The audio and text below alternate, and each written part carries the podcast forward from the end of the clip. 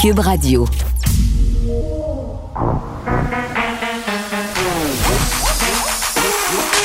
Elle a une opinion sur tous les sujets. Pour elle, toutes les questions peuvent être posées. Geneviève Peterson. Cube, Radio. Salut tout le monde, j'espère que vous allez bien. Merci de vous joindre à moi en ce lundi un peu gris. Faire un petit retour sur ma chronique de vendredi euh, par rapport à l'école à trois vitesses. J'ai eu quand même beaucoup, beaucoup de réactions, puis des réactions que je trouvais un peu triste. Euh, pas triste dans le sens que c'était pas des belles réactions, mais triste dans le sens où vraiment beaucoup de parents là, qui se sont reconnus un peu dans la situation que je décrivais, c'est-à-dire des parents qui sont angoissés par rapport à la période d'inscription. Là, on est le 18 octobre, la période d'inscription se termine au 31 octobre. Donc, c'est là que tout va jouer. Et vraiment, ce qui me rendait triste, et puis on le sait, là, demain, c'est le discours d'ouverture euh, de François Legault. Là, parmi les thèmes abordés, évidemment, il va y avoir l'éducation, mais cette école à trois vitesses, puis cette école où des enfants se sentent mis de côté, des enfants qui ne sont pas choisis. Puis je vous lis un, message qui m'a vraiment, vraiment attristé. Ça vient d'une dame qui s'appelle Karine. Je vais préserver son nom de famille pour, ah bon, pas trop qu'elle reçoive euh, de courriel, mais me parle de son fils qu'elle vient d'inscrire au secondaire. C'est un petit gars qui tripe sur les sciences. Il ne jure que par ça. Donc, elle l'a inscrit au public dans un programme en sciences. Et vraiment, elle me confie, Karine, qu'elle se croise les doigts pour qu'il soit accepté. Mais elle dit, mon fils, il est pas mauvais, mais il est pas non plus le meilleur. on comprend, là, c'est un étudiant euh, bon, mais c'est pas, euh, pas la personne qui a 99% de moyenne, c'est ce que je comprends. Elle dit, à cause de ça, c'est très possible qu'il finisse au régulier et ça la fait sentir coupable. Ça la fait sentir coupable d'être monoparentale, coupable de ne pas avoir les moyens d'envoyer son enfant au privé. Et vraiment, des messages comme ça, j'en ai eu des dizaines et des dizaines. Des gens en région aussi qui me disent Hey, vous, à Montréal, vous êtes chanceux, vous avez plein de programmes euh, spéciaux qui peuvent euh, satisfaire vos enfants. Et, c'est vraiment vrai. Là. Parfois, quand on est loin un peu des grands centres, il n'y a pas grande option qui s'offre à nous, sauf justement l'école privée. Puis qu'est-ce qu'on fait quand on n'a pas les moyens d'envoyer son enfant au privé? J'ai beaucoup eu de messages aussi sur le fameux plan B. Là. Puis moi, c'est ce que je vis en ce moment ma fille qui veut s'inscrire dans un programme d'art-études, ben on a un plan B. Mais tu sais, on s'entend qu'un plan B, c'est un plan B, là, c'est pas le plan A. Donc, si ça marche pas, son plan A, puis qu'elle est acceptée au plan B, va falloir que je gère sa déception. Donc, c'est toute cette histoire-là d'école à public à deux vitesses qu'il va falloir, euh, à mon sens, gérer. Là. Puis, euh, je pense aussi qu'il y a bien des gens qui n'ont pas compris que je n'étais pas en train de dire qu'il fallait niveler vers le bas le système d'éducation pour que tout le monde ait accès au même programme. Je consens que tout le monde n'a pas les mêmes capacités. Là. On n'est pas, euh, c'est pas tous les enfants qui sont bons à l'école, c'est pas tous les enfants aussi qui sont capables de suivre autant telle matière ou telle autre matière. Mais tous les enfants devraient avoir le droit de développer leur potentiel, le potentiel unique à chaque enfant, selon les limites euh, de chaque enfant. Tous les enfants devraient avoir accès à ces programmes-là. Euh, des cours qui les intéressent pour venir à bout du programme de décrochage. Je pense entre autres aux jeunes garçons là, pour qui c'est un peu plus tough. Euh, en dehors du sport-études, il n'y a pas grand-chose. Si tu n'es pas un sportif, là, tu fais quoi? OK, il y a des programmes en sciences, il y a des programmes où on a de la robotique, euh, du codage aussi, c'est très intéressant, mais ces programmes-là sont fortement contingentés. Le programme d'art auquel je faisais référence euh, dans ma chronique de vendredi, il accepte 26 étudiants.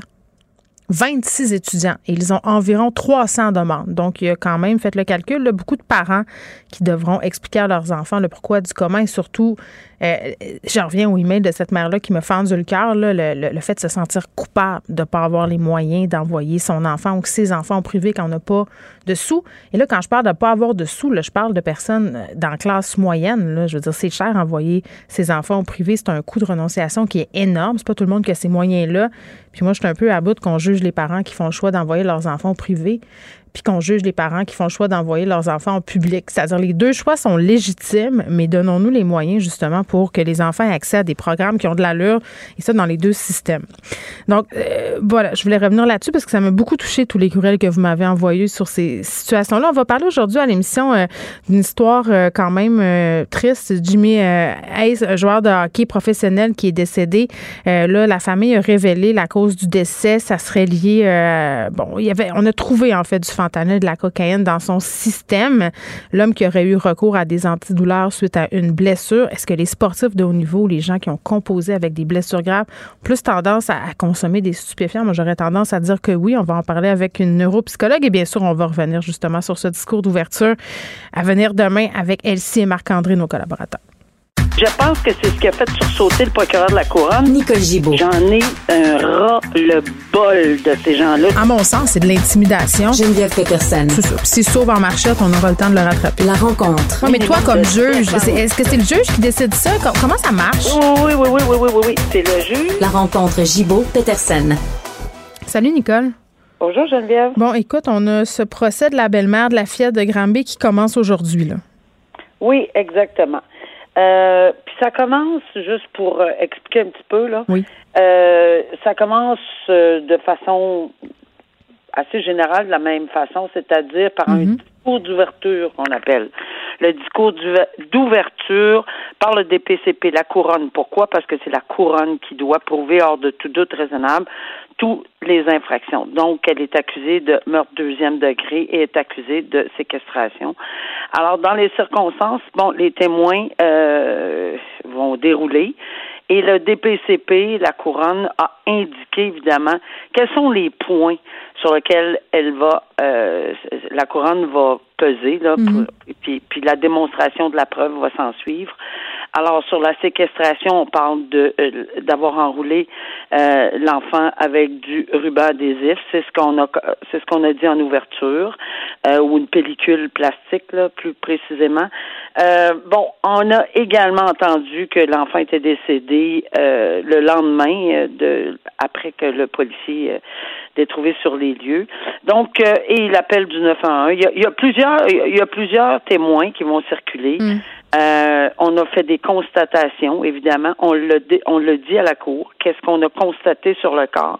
C'est assez troublant d'entendre de- les témoignages, mais ça, la couronne le dit d'entrée de jeu au jury. A dit aux membres du jury, écoutez, vous allez entendre des témoignages, vous allez entendre, euh, vous allez voir euh, des photos.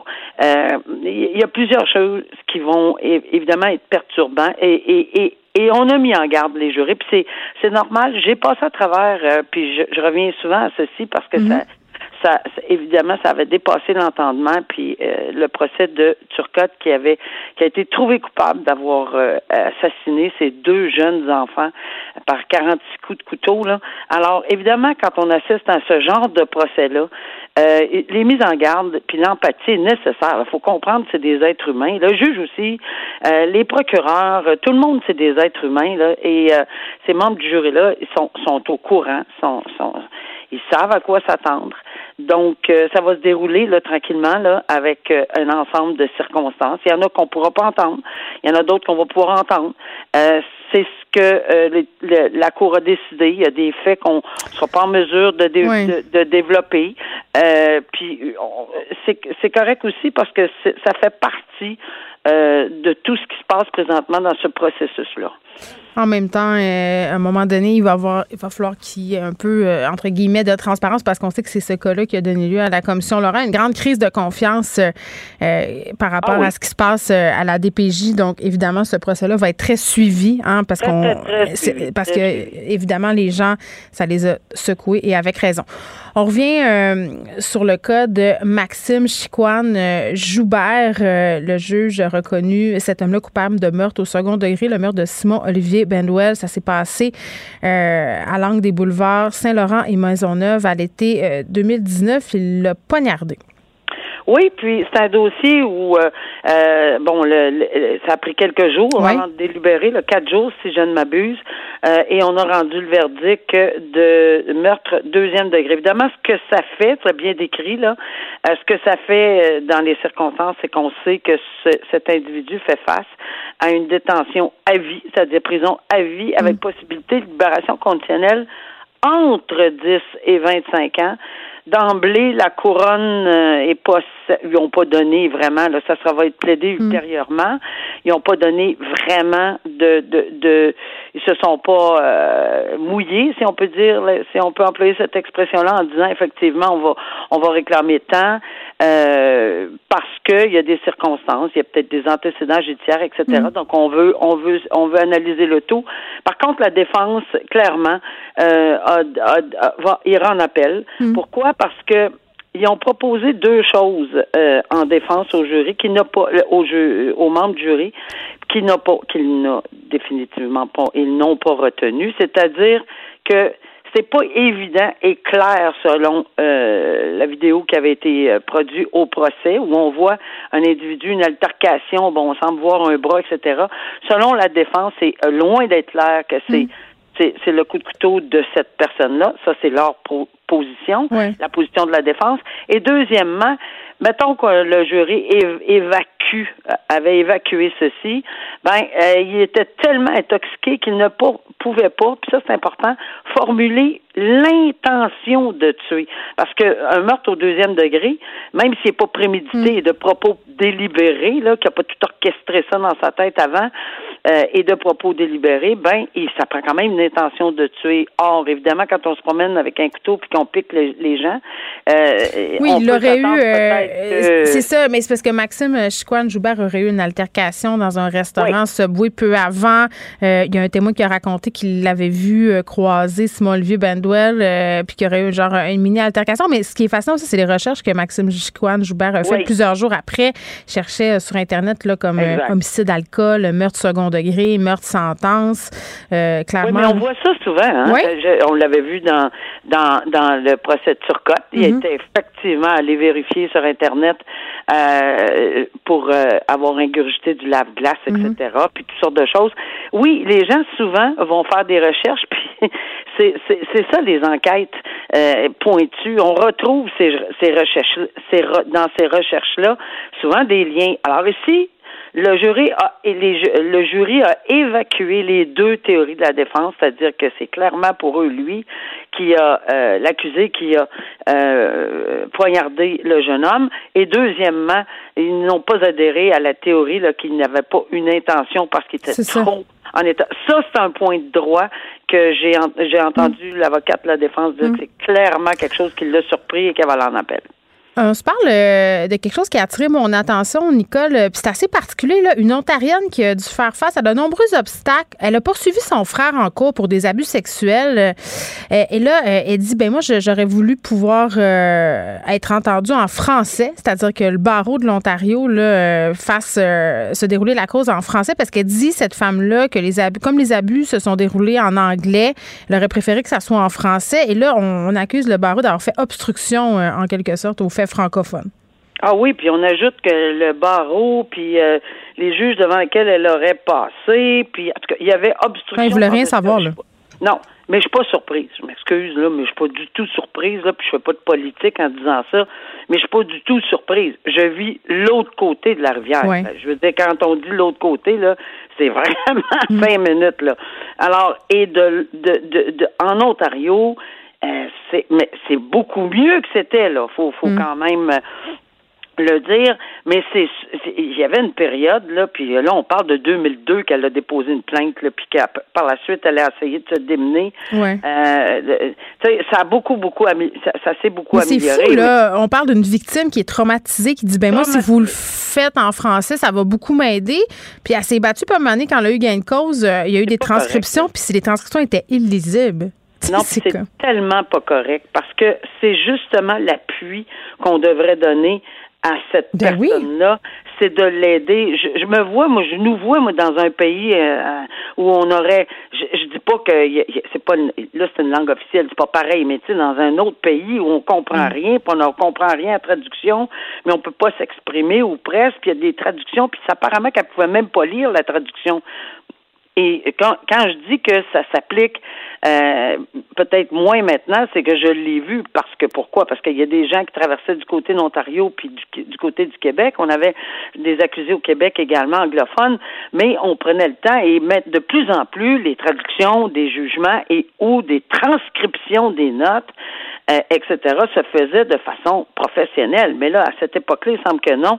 Puis elle a resté marquée, et avec raison, pas fait très bien hmm. d'envoyer une lettre au procureur général. Mais là, ça, ça me, ça me frustre un peu en disant, le procureur général d'Ontario et la ministre des Affaires francophones ont été au, sont au courant de ceci, mais là, il se relance la balle. Moi, ça, ça là, le lançage de balles, là, ça me fait tout le temps sourire. Là. Alors, le bureau du procureur général, il indique qu'il va pas répondre à madame parce qu'il c'est le barreau de l'Ontario qui est un organisme autonome. Donc, non, c'est pas nous, c'est le barreau, puis le barreau dit ben non, nous, on va améliorer notre on va améliorer. Tu sais, y a-tu quelqu'un qui Mais c'est comme si c'était un caprice. C'est ça qui me choque, moi. C'est comme si cette femme-là faisait un caprice puis qu'on dit hey, garde toi là. Non, c'est pas un caprice, puis je vais te dire, euh, je suis euh, assez bilingue, merci, là. Et euh, j'ai dû m'exprimer dans les deux langues dans ma vie, hmm. puis à rendre des Puis je suis vraiment plus confortable, même si je viens d'une famille très, très bilingue. J'ai pas de problème. Sauf qu'on est plus confortable pour expliquer quelque chose. Mais ben oui, dans notre langue. Et, là, en matière d'agression sexuelle, c'est primordial. C'est alors non, moi je suis très très déçue du, du Constance mm. Laballe et que qu'on n'arrive pas peut-être pas à j'ose espérer qu'elle va avoir une réponse euh, positive à cette demande. Quand on est dans une situation de vulnérabilité, que ce soit euh, dans une cour de justice, à l'hôpital ou dans tout autre organisme public, on devrait pouvoir se faire parler dans, dans sa langue. Nicole, merci beaucoup. À demain. À demain. Au revoir. Ne vous laissez pas berner par ces prises de position saisissantes. Geneviève Peterson est aussi une grande sensible. Vous écoutez Geneviève Peterson. L'enquête thématique sur le suicide qui reprend ses audiences publiques ce matin. On va discuter de la façon dont le système de santé aide réellement les gens aux tendances suicidaires. Euh, on se rappelle quand même euh, que dans le cadre de cette commission d'enquête-là, on s'attarde au décès de M. Dave euh, Murray qui a été hospitalisé plusieurs fois là, avant de s'enlever la vie le 5 novembre 2019. Est-ce que le système de la santé est outillé réellement pour venir en aide aux personnes qui sont suicidaires? On est avec Gilles Chamberlain qui est psychiatre à l'Institut Philippe Pinel. Docteur Chamberlain, bonjour. Bonjour.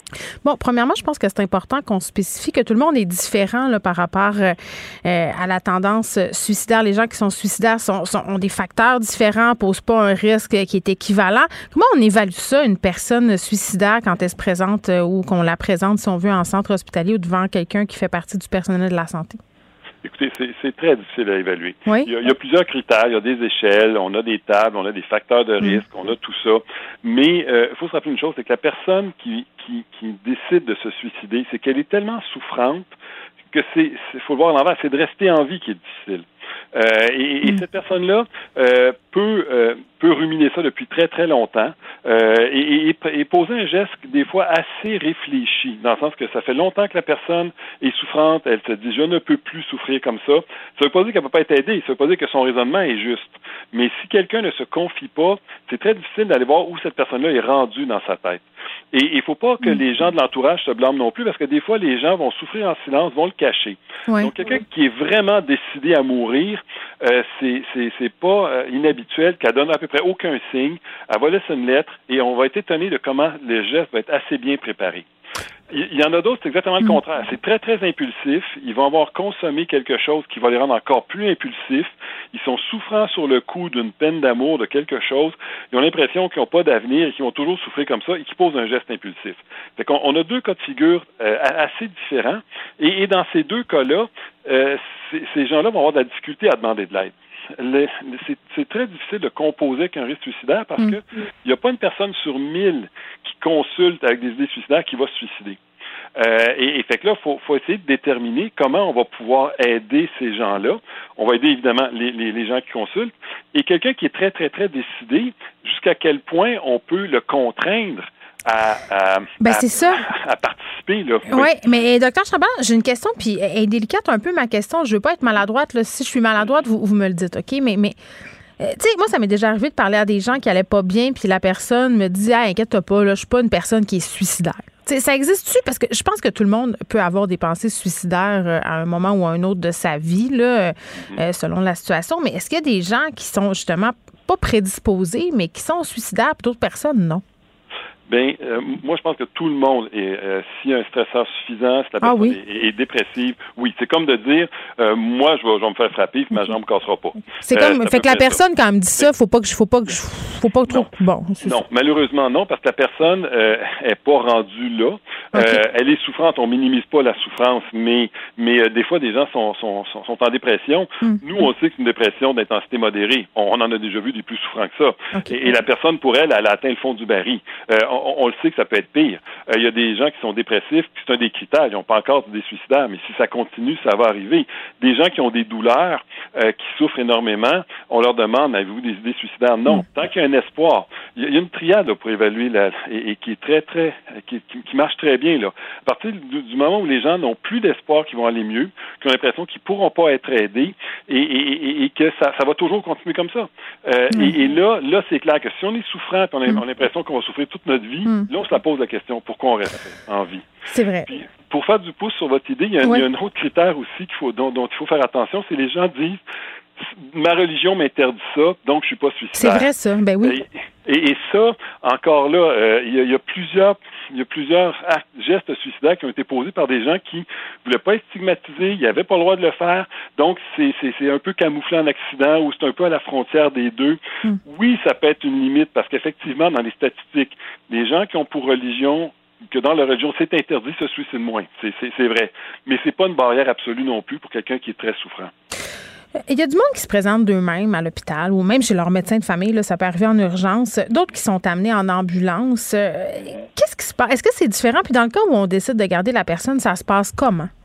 Mais c'est ça. C'est sûr que à partir du moment où la personne veut se faire aider, c'est plus facile. C'est plus facile parce que là, on, a la collaboration de la personne, on va mettre les mesures en place euh, proportionnellement au risque euh, que, présente la personne.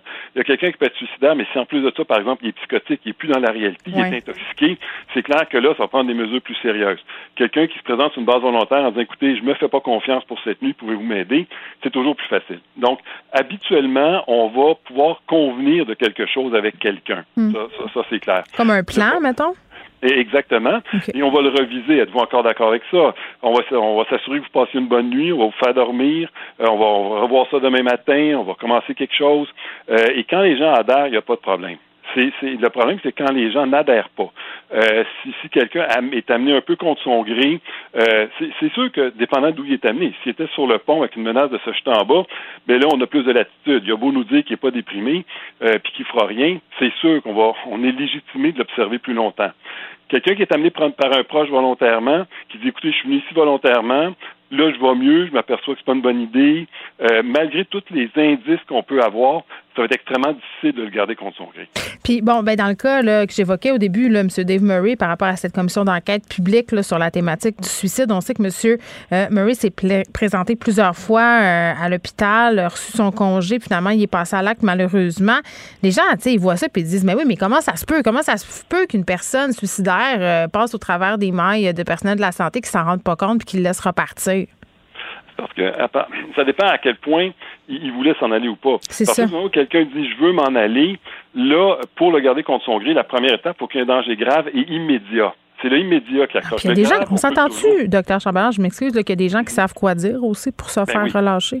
Mais absolument, absolument. Et le, le, problème qu'on a souvent, c'est des gens qui, euh, qui, qui, qui, vont s'intoxiquer. Quand ils sont intoxiqués, ils sont souffrants, ils sont en sevrage, mais dès qu'ils vont mieux, là, ils vont dire oui, oui, je suis correct, oui, oui, je suis correct. Ou encore des gens qui sont dans des relations très houleuses. Mm. Euh, à partir du moment où il y a une séparation, euh, ils se sentent démunis, ils se sentent vraiment, là, ils peuvent pas vivre sans l'autre personne.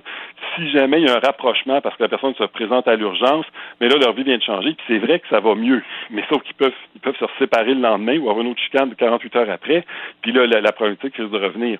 Donc, oui, les urgences sont malheureusement souvent des, portes tournantes hmm. euh, parce que les gens décident eux-mêmes de s'en aller, puis on n'a pas les moyens de les garder. Euh, des fois, ça peut être le contraire aussi. Dire à quelqu'un, l'urgence, on peut pas le garder indéfiniment non plus si on n'a pas de place à l'étage. Euh, mais effectivement, si quelqu'un, comme vous dites tantôt, quelqu'un sait quoi dire, si quelqu'un dit les bonnes choses, ça devient extrêmement difficile de le garder contre son gré. Bon, puis les lacunes, euh, ça serait quoi? Qu'est-ce qu'on pourrait faire de plus? Parce que je vous écoute parler, puis j'ai l'impression que peu importe ce qu'on va faire, c'est plate, un peu comme les féminicides, là, il y a toujours des situations qui vont passer entre les mailles du filet parce que, puis on s'en est parlé de ça, vous et moi, à plusieurs reprises, l'indice de dangerosité, on pourrait euh, peut-être faire un parallèle avec l'indice suicidaire d'une personne. Là, tu peux pas tout anticiper, tu peux pas tout savoir. Tout à fait. Et, on le voit, les hommes se suicident dix fois plus souvent que les femmes. et les femmes font dix fois plus de tentatives suicidaires. Fait qu'on a un rapport de 1 sur 100. Euh, il y a les moyens utilisés qui vont faire une différence, évidemment. Les, mm. les hommes utilisent des moyens plus, plus, plus drastiques, mais surtout, surtout, les hommes consultent moins les hommes consultent moins, les hommes s'ouvrent moins, et, c'est là que le système pourrait être amélioré, euh, indépendamment du système lui-même. Mm. Si on donnait un peu plus de latitude pour garder les gens contre leur gré, mais là on brimerait des droits, fait qu'on ça, ça, serait, ça, serait, difficile. Mais une, facilité à consulter. Si on dit quelqu'un ben, va à l'urgence, il passe au triage, il attend dans la salle d'attente, euh, il va repartir. C'est sûr, c'est sûr qu'il va repartir. Quelqu'un qui est souffrant, euh, qui, qui, qui, c'est souffrant de rester en vie. C'est sûr qu'on n'ira pas attendre. Fait que ça prendrait des choses beaucoup plus directes, un accès plus direct, euh, des lignes téléphoniques qu'il y en a, les gens les, mm. utilisent pas assez. Des pubs, c'est con à dire, mais on je me suis tellement fait parler des pubs euh, sur la violence conjugale, là, des gars qui se sont identifiés au scénario, qui étaient dans la pub, qui, qui se sont dit, aïe, j'ai un problème, il faut que j'aille chercher de l'aide. Ça marche, ces pubs-là, ça fonctionne. Oui, ça, ça marche, c'est quelqu'un qui a une prise de conscience par rapport à quelqu'un d'autre. Mais quelqu'un qui est, qui est déprimé au point de vouloir se suicider, je vous dis, c'est quasiment délirant. Pour la personne, elle est convaincue qu'elle s'en sortira jamais. On mm. essaie de lui dire, regardez, vous voyez la vie avec des verres fumés. C'est pas ça la réalité. Là. Mm. On peut vous aider. Euh, on, ça peut aller mieux. On sait juste pas quand. Donnez-nous un peu de temps. Mais les gens sont convaincus qu'ils souffrent et qu'ils vont toujours souffrir. Et chaque matin, rester en vie, c'est difficile. Mm. C'est ça qui est vraiment. C'est ça quelqu'un qui va. Puis mieux que ça, ben pire, mieux que ça, pire que ça dans, le raisonnement. Pire que ça, c'est que les, gens sont convaincus qu'ils sont un fardeau pour leur entourage. Donc, euh, ils ont. puis, euh, je m'excuse, là, docteur Chamberlain, mais il y a aussi des entourages qui désertent, puis on les comprend aussi. Il y a des gens qui sont à bout de ressources. Là.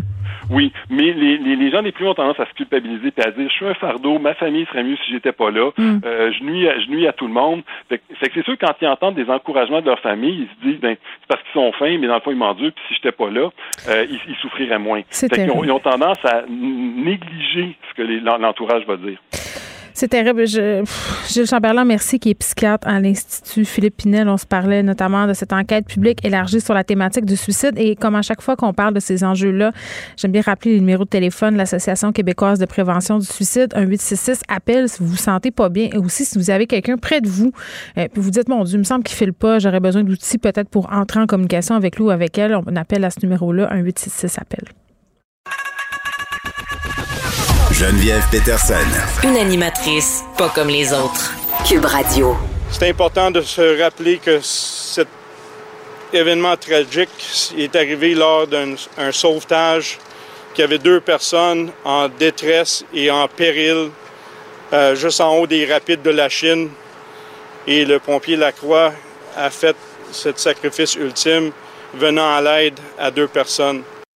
On vient d'entendre Richard euh, Liman, qui est le directeur du service de sécurité incendie de Montréal, qui est en point de presse, euh, point de presse pardon, accompagné de la mairesse euh, Plante. Chris Ross, aussi président de l'Association des pompiers de Montréal, parce que, bon, malheureusement, il y a un pompier qui est décédé ce matin dans une opération de son, sauvetage. Alexandre Moranville-Ouellette est avec nous. Oui, bonjour. C'est des événements qui sont survenus hier soir, le vers 19h. C'est encore en cours, là, d'ailleurs. Oui, ce qui, ce qui devait être une opération là, de, de routine, veut-on dire, là, pour des pompiers. Aller secourir deux personnes qui étaient en détresse, qui étaient tombées en panne dans leur navire de 18 pieds dans les rapides de la Chine. Donc, un sauvetage nautique typique, sauf que euh, lorsqu'ils sont accostés près de l'embarcation pour leur venir en aide, le bateau dans lequel se trouvaient les quatre pompiers a chaviré et un de ces pompiers-là, Pierre Lacroix, est malheureusement resté coincé sous l'embarcation. On a pu repêcher les trois autres pompiers et poursuivre donc euh, les secours, mais le corps du pompier manquait toujours à l'appel jusqu'à ce matin et finalement, malheureusement, on a retrouvé le corps de Pierre Lacroix ce matin, donc dans l'eau grâce à une caméra sous-marine, donc euh, avec les, plongeurs qui avaient été déployés pour venir en aide. Ça faisait plus de 12 heures qu'ils étaient hmm. dans l'eau. Et évidemment, aujourd'hui, là, les euh, témoignages afflue pour euh, rendre hommage à cet homme qui a perdu la vie donc en exerçant son métier. Perdu la vie en voulant sauver la vie de, mhm. d'autres personnes. On offre évidemment nos plus sincères condoléances à la famille euh, de Pierre Lacroix. Euh, complet changement de cap. Alex, on parle de Facebook. Facebook qui met le paquet pour le développement de son univers numérique, le métavers de que c'est. Je sais même pas c'est quoi. Tu sais à quel point j'aime aborder les sujets qui sont toujours un peu dystopiques. Hein? celui-là, c'en est tout un. Euh, parce que c'est une nouvelle qui est tombée hier soir. C'est pas nouveau, mais disons que ça échappe un peu au grand public pour l'instant. Euh, Facebook qui ont annoncé qu'ils voulaient embaucher 10 000 nouveaux employés.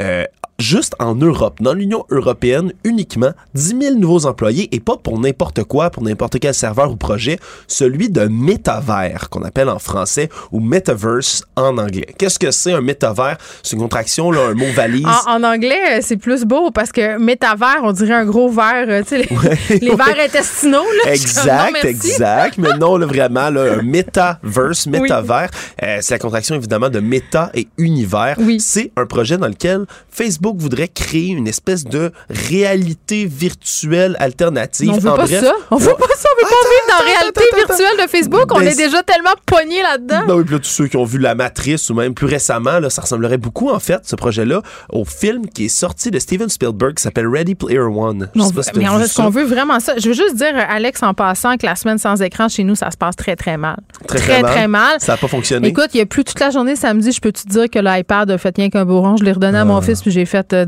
toi comme tu peux, mon gars. ouais, je peux, euh, je peux comprendre. Mais est-ce qu'on a besoin, est-ce qu'on a besoin d'un outil de plus pour se sortir euh, de notre vie normale, de notre vie réelle? Ben, disons que c'est pas la première initiative de ça. Hein. Ils sont pas les précurseurs là-dedans.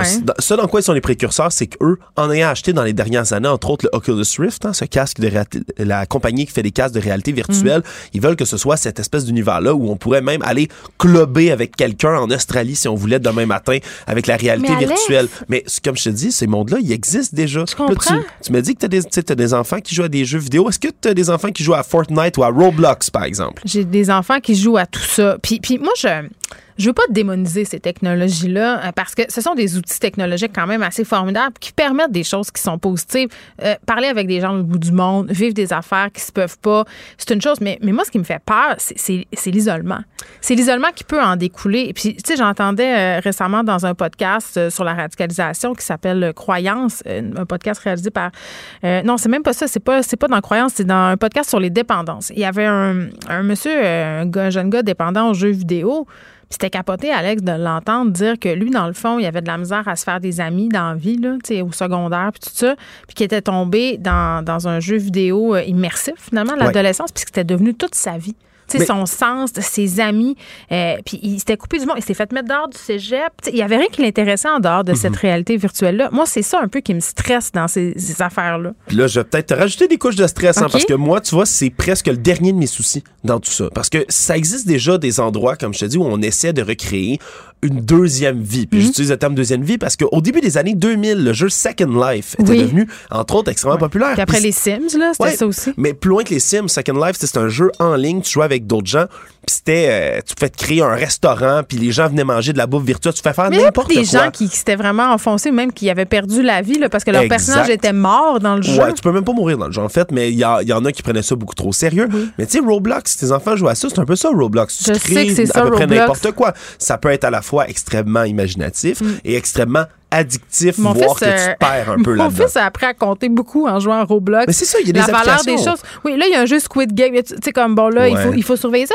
Moi, je, comme je te dis, je, je vois pas ça nécessairement d'un œil négatif, mais il faut vraiment assurer une vigilance quand on est un parent pour voir ce que les enfants font là-dessus, puis que ça nous dépasse un moment donné. Je peux pas juste surveiller mon enfant 24 heures sur 24, puis, tu sais, je, je, regarde ça, puis honnêtement, j'ai essayé de jouer avec Alex à Roblox une soirée, là. Ouais. J'ai tout compris comment c'est épouvantable. C'est addictif, hein? c'est fou. Ah, c'est un outil du démon c'est génial. C'est génial pour tellement de choses. C'est génial pour tellement de choses. Puis là, moi, je voulais dire, c'est oui, pour les enfants, mais là, on parle vraiment d'une application qui serait pour grand public. Mais ça serait quoi, finalement, euh, par rapport à Facebook? Ben, ce serait quoi qu'on pourrait faire avec ça? Ah, à peu près n'importe quoi. Tu pourrais aller magasiner en ligne de manière virtuelle avec ton casque, tes gants, puis aller acheter des affaires à quelqu'un d'autre qui a un casque, des gants, puis qui joue un avatar. C'est fou, là. Tu pourrais faire à peu près n'importe quoi, théoriquement, dans cet univers-là. Puis on s'entend, on est encore loin du fait que ça se réalise. Mais embaucher 10 000 personnes d'un coup pour travailler uniquement là-dessus, on voit qu'on se rapproche un peu plus. Mais quel est l'intérêt de Facebook, tu me diras, à faire tout ça? Money! Money! Parce que Facebook dit que le jour où ils vont créer le métavers, ça va être complètement libre. Ça sera pas dans Facebook. Ils veulent créer comme un autre Internet là, que tout le monde va pouvoir utiliser puis qu'il ne leur appartiendra pas. Ah, oui, oui. Mais là où on s'en va, c'est parce que, tu sais, euh, comment on commence à s'intéresser maintenant aux collectes de données, par exemple, des grands euh, géants du web qui peuvent évidemment là, se monétisent, tout ça. Ben on rappellera. Ils ont nos données, mais ils font rien de mal ben, avec. ce que Facebook fait, on se rappellera, c'est de faire de la publicité ciblée parce qu'avec Facebook, ben, tout ce que vous publiez est retenu, puis on voit vos intérêts, vos, vos champs euh, mm. de compétences, on peut vous proposer toutes sortes de produits. Ils sont même capables, en fonction de nos achats puis nos habitudes, euh, de déterminer notre salaire annuel. Hein. Tu savais ça? Oui, oui, mais c'est fou. Là, tu peux aller, même dans les données Google, ils s'en cachent pas. Tu peux euh, faire une espèce de, de, recherche. Faudrait je retourne voir. Puis Google montre tout ce qu'ils ont retenu sur toi, puis tout ce qu'ils analysent de ta personnalité, mm. un peu comme un devin. C'est fascinant, mais là, pense-y maintenant. Ouais. Si tu avais des gens tu, là, on parle pas d'un saut, là, mais disons euh, des gants de réalité virtuelle, tu, sais, tu peux bouger dans cet univers-là. Alors là, on collecterait des données non seulement sur, mettons, tes habitudes d'achat, mais là, on parle là, de où tu choisis d'aller, comment tu te tiens, ta posture, mais où la manière dont tu bouges ton corps, tout ça pour récolter plus de données. Tu pourrais avoir des infos là, sur la santé de quelqu'un, limite, avec la manière dont il se déplace, puis avec ça, pouvoir lui vendre des produits de santé dans un endroit où la santé la fin de la journée, c'est ça l'objectif, c'est de nous vendre des ben, cossins. Puis quand on est conscient de ça, il me semble que cet univers-là a beaucoup moins d'emprise sur nous. Mais ceci, en ce qui a trait à suivre nos déplacements, moi, ce qui me fait capoter, c'est, euh, mettons, je sors d'ici là, après l'émission, je, euh, prends mon téléphone, mm-hmm. je le branche dans mon auto sur Apple Car. Et là, qu'est-ce que ça dit? Ça dit, vous allez à la maison, au gym ou à l'épicerie. C'est les trois endroits où je vais après avoir été ici. Il me fait un map. C'est-à-dire, tu sais, il monitore tous nos déplacements. Ils sont capables d'anticiper selon le jour de la semaine où est-ce qu'on va aller mhm. euh, dans l'objectif finalement de, vendre ces données-là puis de monétiser ces données-là. Tu sais, puis en tout cas, je... Ah, moi, moi, ça me fait peur. Moi, ça me fait vraiment peur. ce genre de projet. Ouais, ça me fait vraiment peur parce que je comprends l'attrait mais en ce le monde virtuel, moi, ça me fait peur au complet. Mais vouloir me vendre des cossins, me monitorer pour me, pour me faire proposer une sacoche brune ou. Là, là où j'ai plus de, misère, c'est euh, les gens qui, qui, nous influencent, par exemple, le Cambridge Analytica sur le destin des élections. mais c'est ça. Mais c'est là que ça va aller. C'est ça, qui est épeurant. C'est pas de nous faire pousser une voiture blanche ou tel modèle, c'est d'influencer nos goûts politiques, ben ce qu'on va regarder, ce qu'on va lire, ce qu'on va aimer. tout rentre là-dedans, puis c'est sûr que ça peut sembler complètement dystopique. Encore une fois, ça, Mon nez dans une dystopie, Alex. toujours dans une dystopie. non, mais attends, il y a la reconnaissance faciale. On vit dans un monde où il y a une pandémie en ce moment, il y a une crise climatique. Euh, est-ce que tu te sens dans un film américain des années 2000? Moi, oui. Je me sens toujours dans un film américain des années 2000. Puis il y a des gens qui s'y sentent encore plus que moi. Puis ces gens-là, ils sont complétistes. ça va très, très mal. Puis c'est ce genre de nouvelles-là qui peut qu'alimenter, selon moi, mais l'espèce de, de, cynisme qui existe par rapport aux grandes institutions puis à quel point on n'est pas capable de les combattre. Mais tu vois, c'est pas un hasard, par contre. Facebook a décidé d'aller en Europe pour aller chercher 10 000 personnes. C'est parce que l'Europe ont dans les réglementations les plus strictes au monde en matière de gestion de l'Internet, de respect de la vie privée puis de gestion des données aussi. Alors Facebook essaye d'un côté de faire une espèce d'amende honorable puis de montrer Mais c'est quand que le gouvernement va se mettre le nez là-dedans, Alex? C'est ça ma question. Je veux dire, ils peuvent pas. Et c'est rendu que ces, ces grandes compagnies-là sont plus puissantes que les grandes puissances politiques de la planète. Mais ça va prendre des réglementations comme celle de l'Union européenne. Parce que l'Union européenne. Une réglementation mondiale, donc. Ben, ça prend des coalitions. C'est ce que ça prendrait. Puis ça prendrait des coalitions, puis des vraies coalitions pour tous les problèmes majeurs de l'humanité à peu près. Est-ce que les gens dans cette coalition-là, ils vont avoir des casques en aluminium? Moi, je pense que ça prendrait ça. Ça prendrait peut-être ça, mais tu sais, même pour le climat, c'est la même chose. Si tu veux réglementer les grandes entreprises sans qui, mettons, tu les taxes le carbone ici, ben, décide d'aller dans un autre pays, par exemple, tu sais faut que tous les pays soient d'accord pour mettre les mêmes réglementations. Sinon, ça pas, ta voix. J'ai tellement d'allergies comme toi, John, en ce moment, c'est de la folie. J'ai laissé mes petites pilules à la maison. Normalement, je suis ton pusher de, je ton, de réaction. C'est vrai que les allergies cette année, c'est complètement euh, fou. On est rendu le 18 octobre et je prends deux cachets par jour. Et ça, c'est à cause de l'herbe à poux, mon cher. Ah on va tous mourir. Faut que tu ailles voir sur. Euh, oui, dans notre monde dystopique, Alex, sache qu'on parle largement euh, de l'herbe à poux et des, et des, c'est ça, et des rapports polémiques. On va les rapports polémiques. Ouais, bon, je, vais aller... inventer des mots. Va te moucher, là. Je vais aller me moucher, je vais aller m'informer là-dessus. Puis euh, écoute, euh, pour le reste, retourne jouer à Roblox. Tu vas fou l'aimer ça. Mais tu sais que dans ton monde dystopique, les allergies n'existent pas. Ils ont tout organisé ça pour nous autres. Je vais avoir le goût d'y aller. Ou ça existe puis ils nous vendent des réactines. je vais avoir le goût d'y aller. bye bye. Geneviève Peterson. Rebelle dans l'âme, elle dénonce l'injustice et revendique le changement. Je disais ce matin sur le site de TVA l'histoire euh, bon entourant la mort de l'ancien joueur de hockey professionnel Jimmy Hayes et sa famille qui a décidé de révéler là, que on avait trouvé des traces de cocaïne et de fentanyl euh, lors de l'autopsie. Puis vous irez le lire l'article parce qu'il y a le témoignage de son père en bas où il explique que lui-même étant un ancien toxicomane, euh, il avait bon peut-être perçu des signes contrairement à sa famille immédiate. Là, je parle de, de sa femme aussi qui, qui est vraiment très attristée de tout ça et qui souhaite qu'on se rappelle rappelle de son mari comme l'homme bon qu'il était et non comme un drogué, justement. Mais, c'est vraiment un témoignage touchant de ce parler. Je voulais parler de la consommation.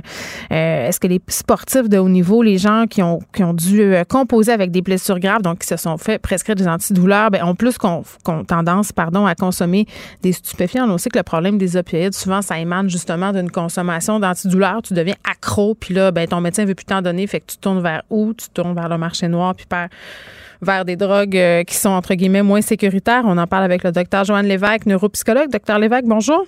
Bonjour, Mme Peterson. Bon, très, très triste histoire là, que celle de cette ancienne athlète de la Ligue nationale de hockey qui semble être, être mort après avoir consommé de la cocaïne, euh, du fentanyl. Là, je parlais des antidouleurs euh, euh, tantôt. Là, souvent, c'est la conséquence de. Là. Ça vous surprend, vous, quand vous entendez des histoires comme ça, des gens qui ont été blessés puis qui finissent par justement se tourner vers, vers les stupéfiants? Non, en fait, ça me surprend pas. Moi, ce qui me surprend, c'est que ça arrive pas plus souvent. Heureusement que ça arrive pas plus souvent, mais comme vous l'avez bien dit, euh, souvent, ça va originer d'une prise d'antidouleur parce mm. que les athlètes ils se font mal. Ils se font mal presque à chaque fois qu'ils pratiquent leur sport. Donc, éventuellement, ça use, puis ça laisse des traces, puis ça devient supportable. Donc, ils vont aller vers les antidouleurs. Mm.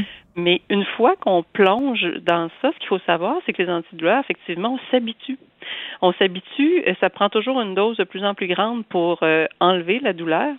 Puis, qu'éventuellement, c'est trop, on peut pas en prendre plus que ça parce que sinon, il y a un risque d'arrêt cardio-respiratoire. Donc, la personne peut vraiment mourir d'une overdose parce qu'elle va arrêter de respirer.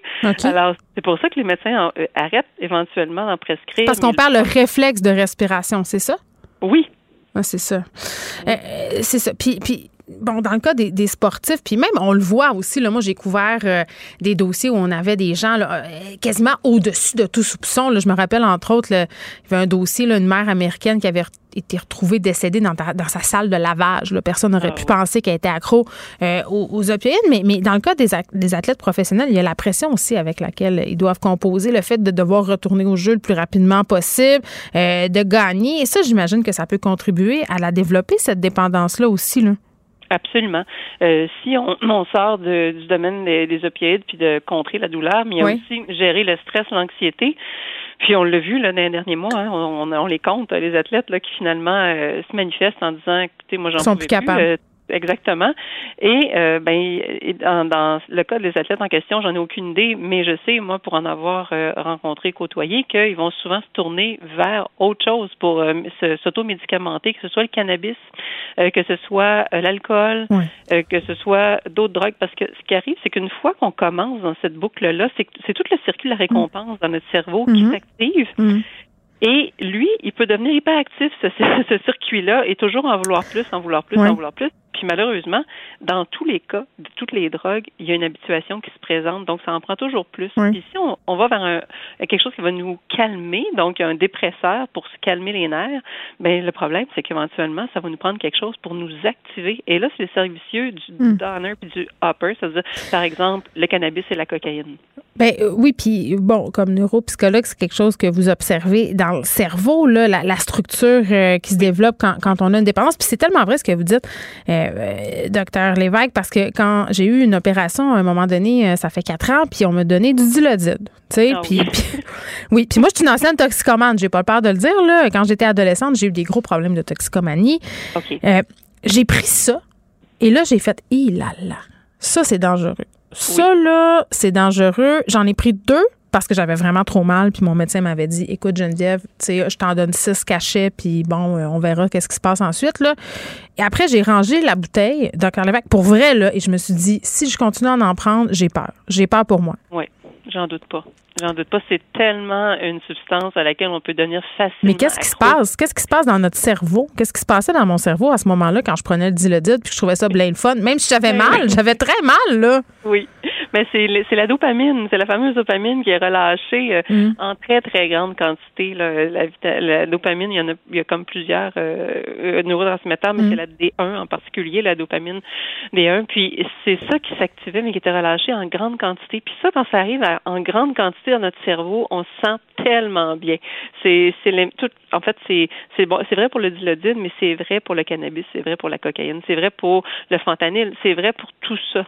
Puis c'est cette recherche de bien-être-là qui vient avec le, relâchement massif de dopamine mm. que les gens veulent retrouver. C'est ça qui est magique dans, dans ça, malheureusement. Mais est-ce qu'il y a des alternatives? Parce que les médecins sont bien au courant de ces effets-là, puis on sent quand même depuis quelques années qu'il y a plus de réticence de la part des médecins à prescrire des antidouleurs qui contiennent des opioïdes. Là. Mais ce sont, c'est une classe de médicaments qui est relativement très, très efficace aussi contre la douleur. Donc, j'ai l'impression qu'il n'y a pas comme de plan B. Est-ce que je me trompe? Exactement. Non, c'est qu'il n'y en a pas tant que ça des plans B. Euh, les, les Tylenol extra forts, les Advil extra forts, ça a ses limites. Euh, quand quelqu'un a vraiment mal, euh, c'est pas pour rien qu'ils vont aller vers des, des médicaments comme ça. C'est parce que c'est ce qui est c'est ce qui est d'efficace. Donc, euh, c'est ça. Des fois, entre deux mots, il faut choisir le moindre, mais mm. ce que ça prendrait, à mon avis, c'est peut-être pas de ne pas utiliser ça, le faire avec beaucoup de parcimonie, comme dans le cas de votre médecin, vous en aviez eu six comprimés. Pas parce que j'avais dit que ça me faisait peur. J'avais confié ça, tu sais. Mais c'est bien. Puis ici, puis là, vous, vous avez eu la sagesse de dire, ouf, je, je, vais arrêter ça là parce que je sens que je pourrais glisser ailleurs. Mais les gens qui, mettons, dans le cas dans, dans le cas d'un sportif qui fait qui est suivi par une équipe euh, de médecins, ben moi, je pense que le suivi devrait être très rapproché, puis s'assurer que la personne s'est sortie de ses, euh, ses antidouleurs ou de quoi que ce soit d'autre. Ben c'est parce que c'est ça. Là, à un moment donné, le médecin décide que le protocole de soins est terminé.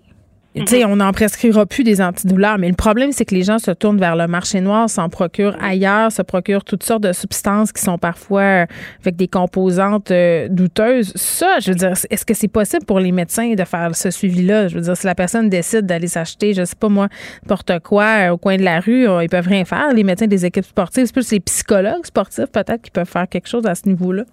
Oui, probablement que les psychologues sportifs peuvent faire un suivi de nature plus psychologique orienté vers la performance, mm. mais quelqu'un qui veut cacher ça. En fait, la dépendance, hein, ça entraîne beaucoup de mensonges, euh, beaucoup de cachotterie, euh, beaucoup de honte, de culpabilité. Fait que c'est rarement mm. quelque chose que les, les gens vont euh, admettre facilement.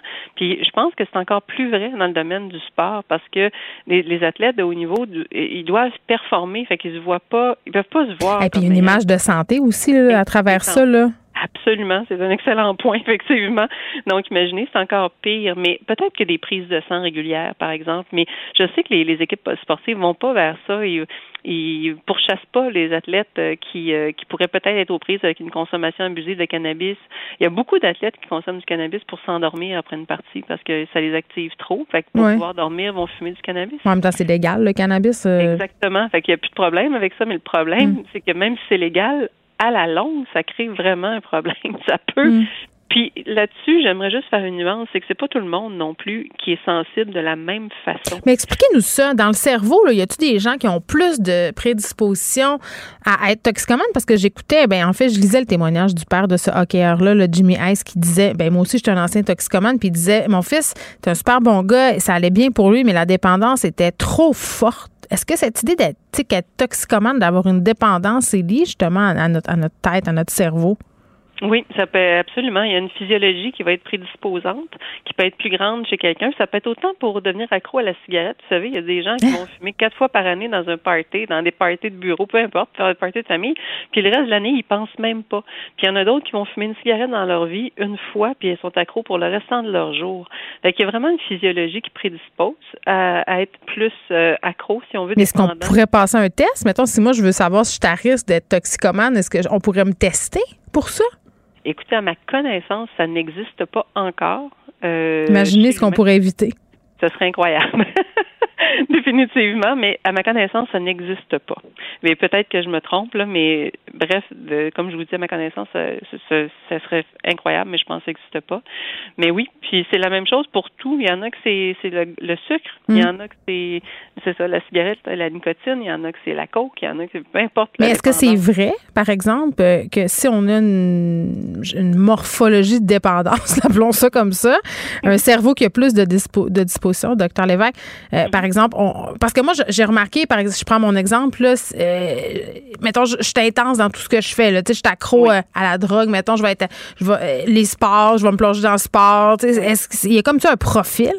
Oui, il y a un profil dopaminergique spécial. Dans le fond, là, c'est que ça prend les, les gens qui vont aller toujours vers des, de l'intensité, des sensations fortes, euh, qui vont aller, qui ont besoin d'être stimulés intensément pour se sentir vivant, pour se mm. sentir bien, c'est des gens qui sont euh, hyposensibles à la dopamine. Ça en prend beaucoup de dopamine pour que ces gens-là se sentent bien. Mm.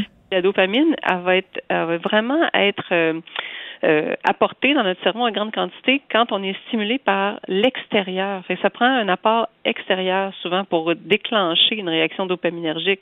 Fait que peu importe que ce soit le sport ou une drogue quelconque ou du gâteau ou une cigarette, mm. c'est le même principe qui s'applique. Est-ce que, est-ce que, ça, est-ce que ça se traite ou on est poigné toute notre vie avec ça? Euh, je vais prendre votre petite carte d'affaires si jamais ça se traite. J'ai arrêté de manger du gâteau puis de m'entraîner trop.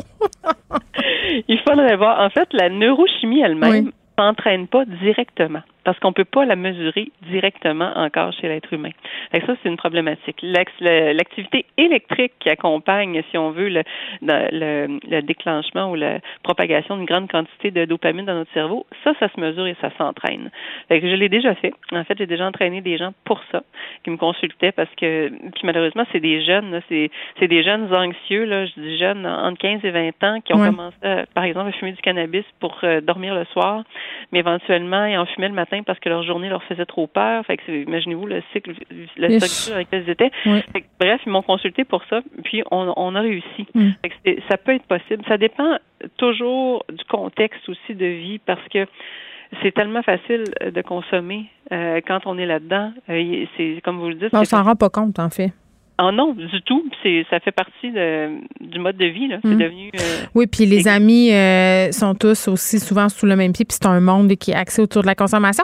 Nous, on avait une espèce de, de blague pas le fun là, quand on, était plus jeune. On disait les gens qui prenaient beaucoup de drogue, on les appelait les têtes brûlées. Là, on disait les, neurones, il y en a plus. Est-ce que c'est une blague, c'est une mauvaise blague, mais d'un point de vue neurologique, quelqu'un qui consomme des drogues sur une longue période, que ce soit des opioïdes ou une autre drogue, est-ce que ça fait des changements sur le cerveau?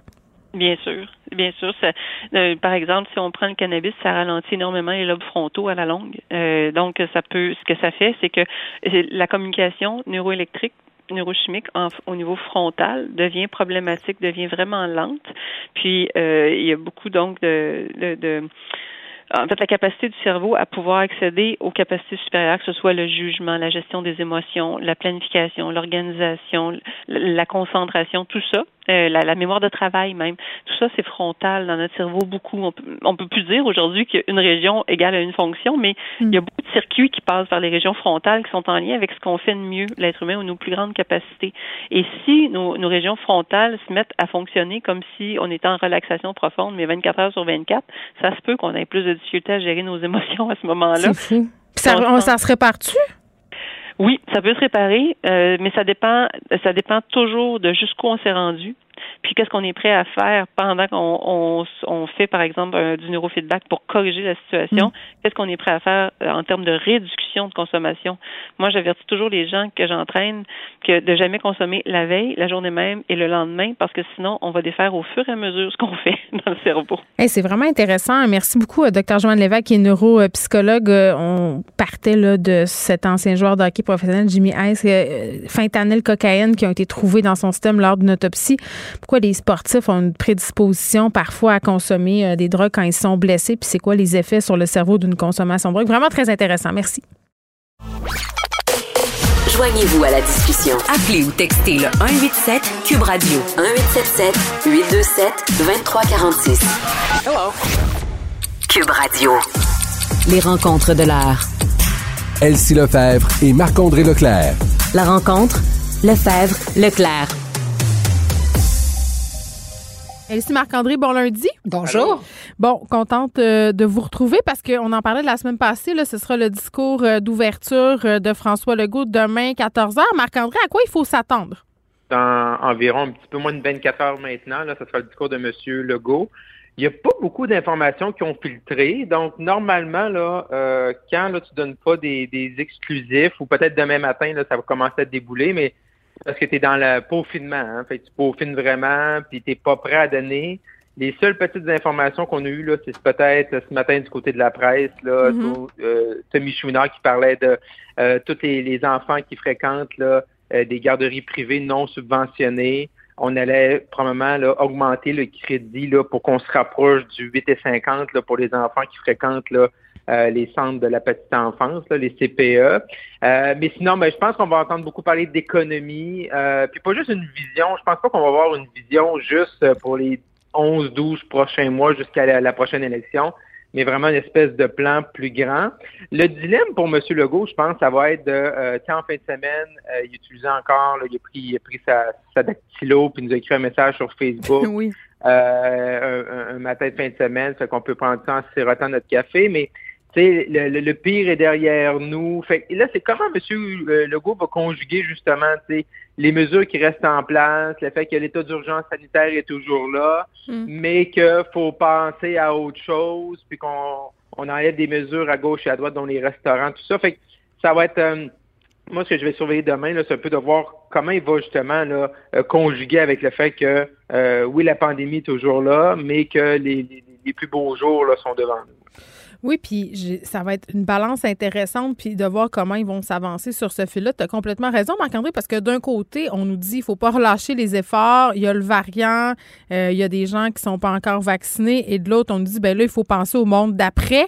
Euh, on a déjà de la misère à se démêler là, dans tout ça, puis à savoir euh, qu'est-ce qui nous attend. En tout cas, je ne sais pas. Il, va, il, y a, quand même un très bel exercice, risqué exercice de communication euh, à faire demain pour l'équipe du gouvernement Legault. Parlant d'équipe, si on veut glisser un petit mot sur les ministres. Est-ce qu'ils sont quand même toujours aussi populaires? Les ministres du gouvernement CAQ scorent assez bien. Là? Oui, c'est ça. Donc, c'est intéressant aussi. Puis, ça donne aussi le ton au discours qui va être fait demain parce que, somme toute, tout le monde, euh, ça va assez bien pour tout le monde. on voit euh, que, que le ministre Roberge dans l'éducation, qui lui est plus dans le rouge, hmm. ainsi que euh, Marguerite Blais. Mais sinon, les poids lourds du gouvernement, Christian Dubé en santé, Geneviève Guilbeault, qui, rappelons-le, est vice-première ministre, s'occupe de la sécurité publique, mais quand même, sais, la numéro deux en principe du gouvernement. une surprise, Yann Lafrenière arrive en troisième position avec 44% de bonne opinion pourquoi surprise? Ça me surprend pas. Ben, surprise parce que ben, on n'a pas beaucoup entendu parler de lui. Ça reste un, ministre, ben, vraiment qui est entré au cabinet, euh, qui n'était pas dans la première vague, donc qui a été ajouté au cabinet. Et on n'a pas beaucoup entendu parler de lui. Par contre, on parle beaucoup de la question autochtone, mais rappelons-nous que Yann Lafrenière était euh, porte-parole dans son ancienne vie, donc un taux de notoriété élevé, et il est bon. Donc, quand on l'a vu, il a été efficace. Et puis, euh, je pense qu'il y a, y, a, y a aussi, bon, il, travaille bien ses dossiers, tout ça, bref. Il connaît. mais tu sais, c'est pas c'est ça. Mais c'est pas un ministre qu'on a vu beaucoup. C'est dans ce sens-là que c'est surprenant de le voir euh, aussi élevé. Daniel McCann, dans le fond, tu sais, Daniel McCann, euh, je pense une tape sur l'épaule, elle va être contente ce matin parce que, tu sais, rappelons-nous quand même que c'était un peu ingrat pour elle de, mm. se voir. Euh, euh du ministère de la Santé. Oui. C'est ça. Donc, tu sais, elle arrive quatrième.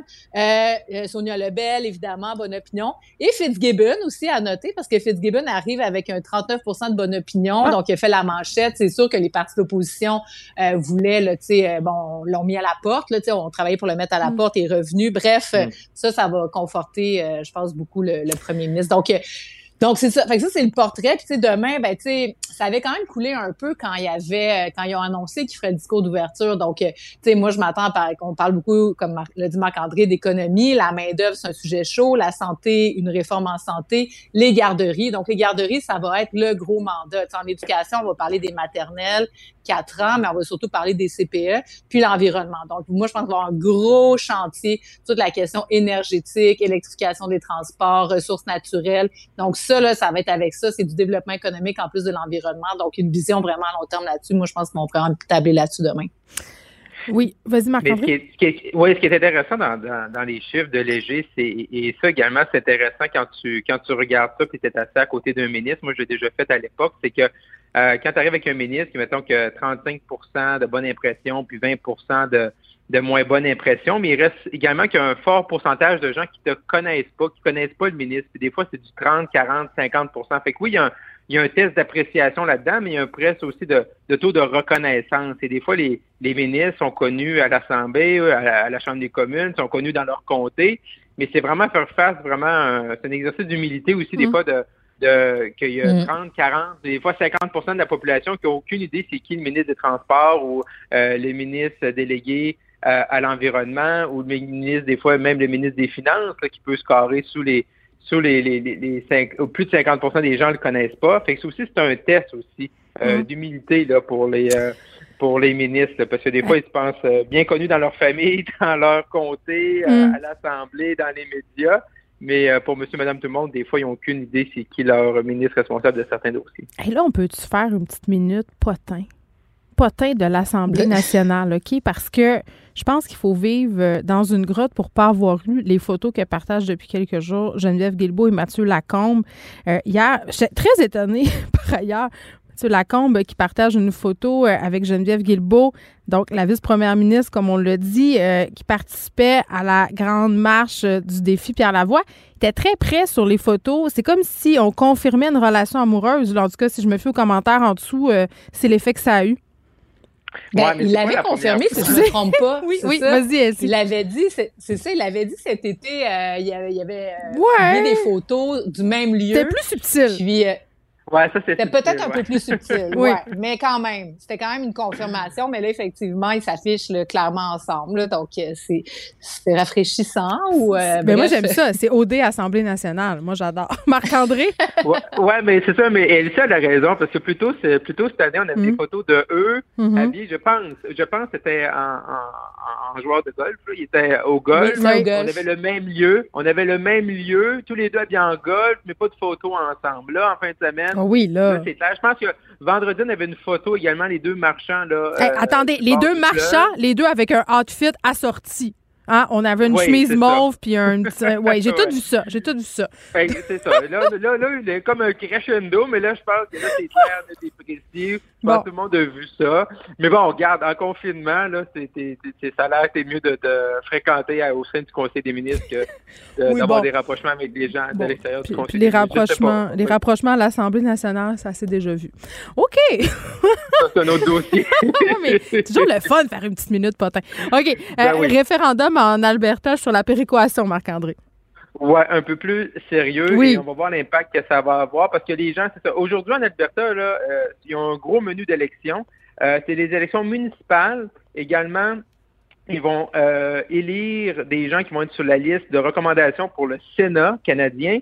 Puis également, une question là, référendaire sur est-ce qu'on doit retirer de la Constitution là, tout ce qui entoure la formule de péréquation. Euh, donc ça, c'est sûr, ça risque de faire jaser.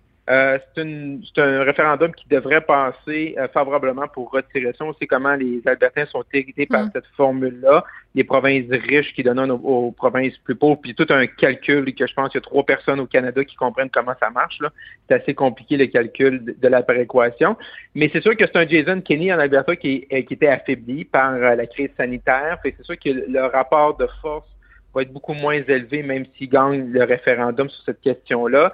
Et présentement, il y a un débat au niveau des gens, là, des spécialistes de la Constitution, à savoir si ça l'oblige vraiment euh, M. Trudeau, Justin Trudeau, vraiment à aller négocier avec les provinces de retirer euh, l'article 36, là, parenthèse 2 de la loi constitutionnelle de 82.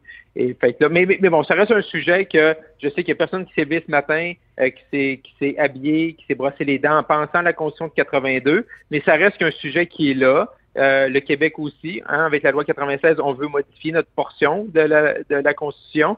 Fait que ça, ça va être intéressant de voir ce qui se passe là. Est-ce que et est-ce que les provinces euh, il y a beaucoup de provinces jalouses du Québec de modifier leur section de la Constitution. Fait peut-être d'autres provinces vont vouloir s'inspirer par rapport à leur champ de compétences, par rapport à leurs enjeux. Fait que ça reste quand même là, dans le lot là, des, de, ce qui attend Justin Trudeau le jour où il va former son, cabinet la semaine prochaine et le jour que le Parlement va mm. revenir le 22 novembre, voir comment ça va teinter les débats euh, Canada avec les provinces. Et si tu voulais ajouter quelque chose là-dessus? Ben, ça va être ça va être intéressant, comme euh, Marc-André le dit bien, Jason Kenney est très affaibli, donc son rapport de force va faire en sorte que est-ce que ça va vraiment avoir un impact sur les relations interprovinciales, les relations provinciales, fédérales? J'en doute.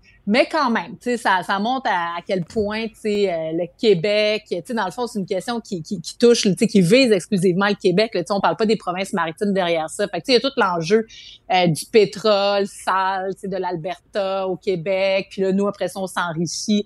Euh, tu sais, c'est plus global, ça touche beaucoup d'émotions, mais, tu sais, à court terme, je pense pas avoir d'impact. Mais quand même, tu sais, je trouve qu'il y a pas de quoi vraiment se réjouir au Québec de savoir que dans l'Ouest, on, mm. sont si, si fâchés. Tu sais, mais le résultat va être intéressant à voir aussi, tu sais, ça reste dans une élection municipale, donc quels seront les taux de participation, ça c'est un autre, un autre enjeu aussi. Bon, Elsie Marc-André, merci. Je vous rappelle que le discours d'ouverture de François Legault aura lieu demain après-midi. On va certainement s'en reparler quand ça aura lieu. À demain. À demain. Merci, à demain. Pour elle, une question sans réponse n'est pas une réponse. Geneviève Peterson. Cube Radio. Lundi, on est avec Madeleine Pilote-Côté qui chronique au Journal de Montréal et au Journal de Québec. Madeleine, salut. Bonjour Geneviève. Hey, on se parle du mouvement MeToo. Moi, je suis un peu tombée en bas de ma chaise, Madeleine, pour être franche et honnête. Là, déjà quatre ans.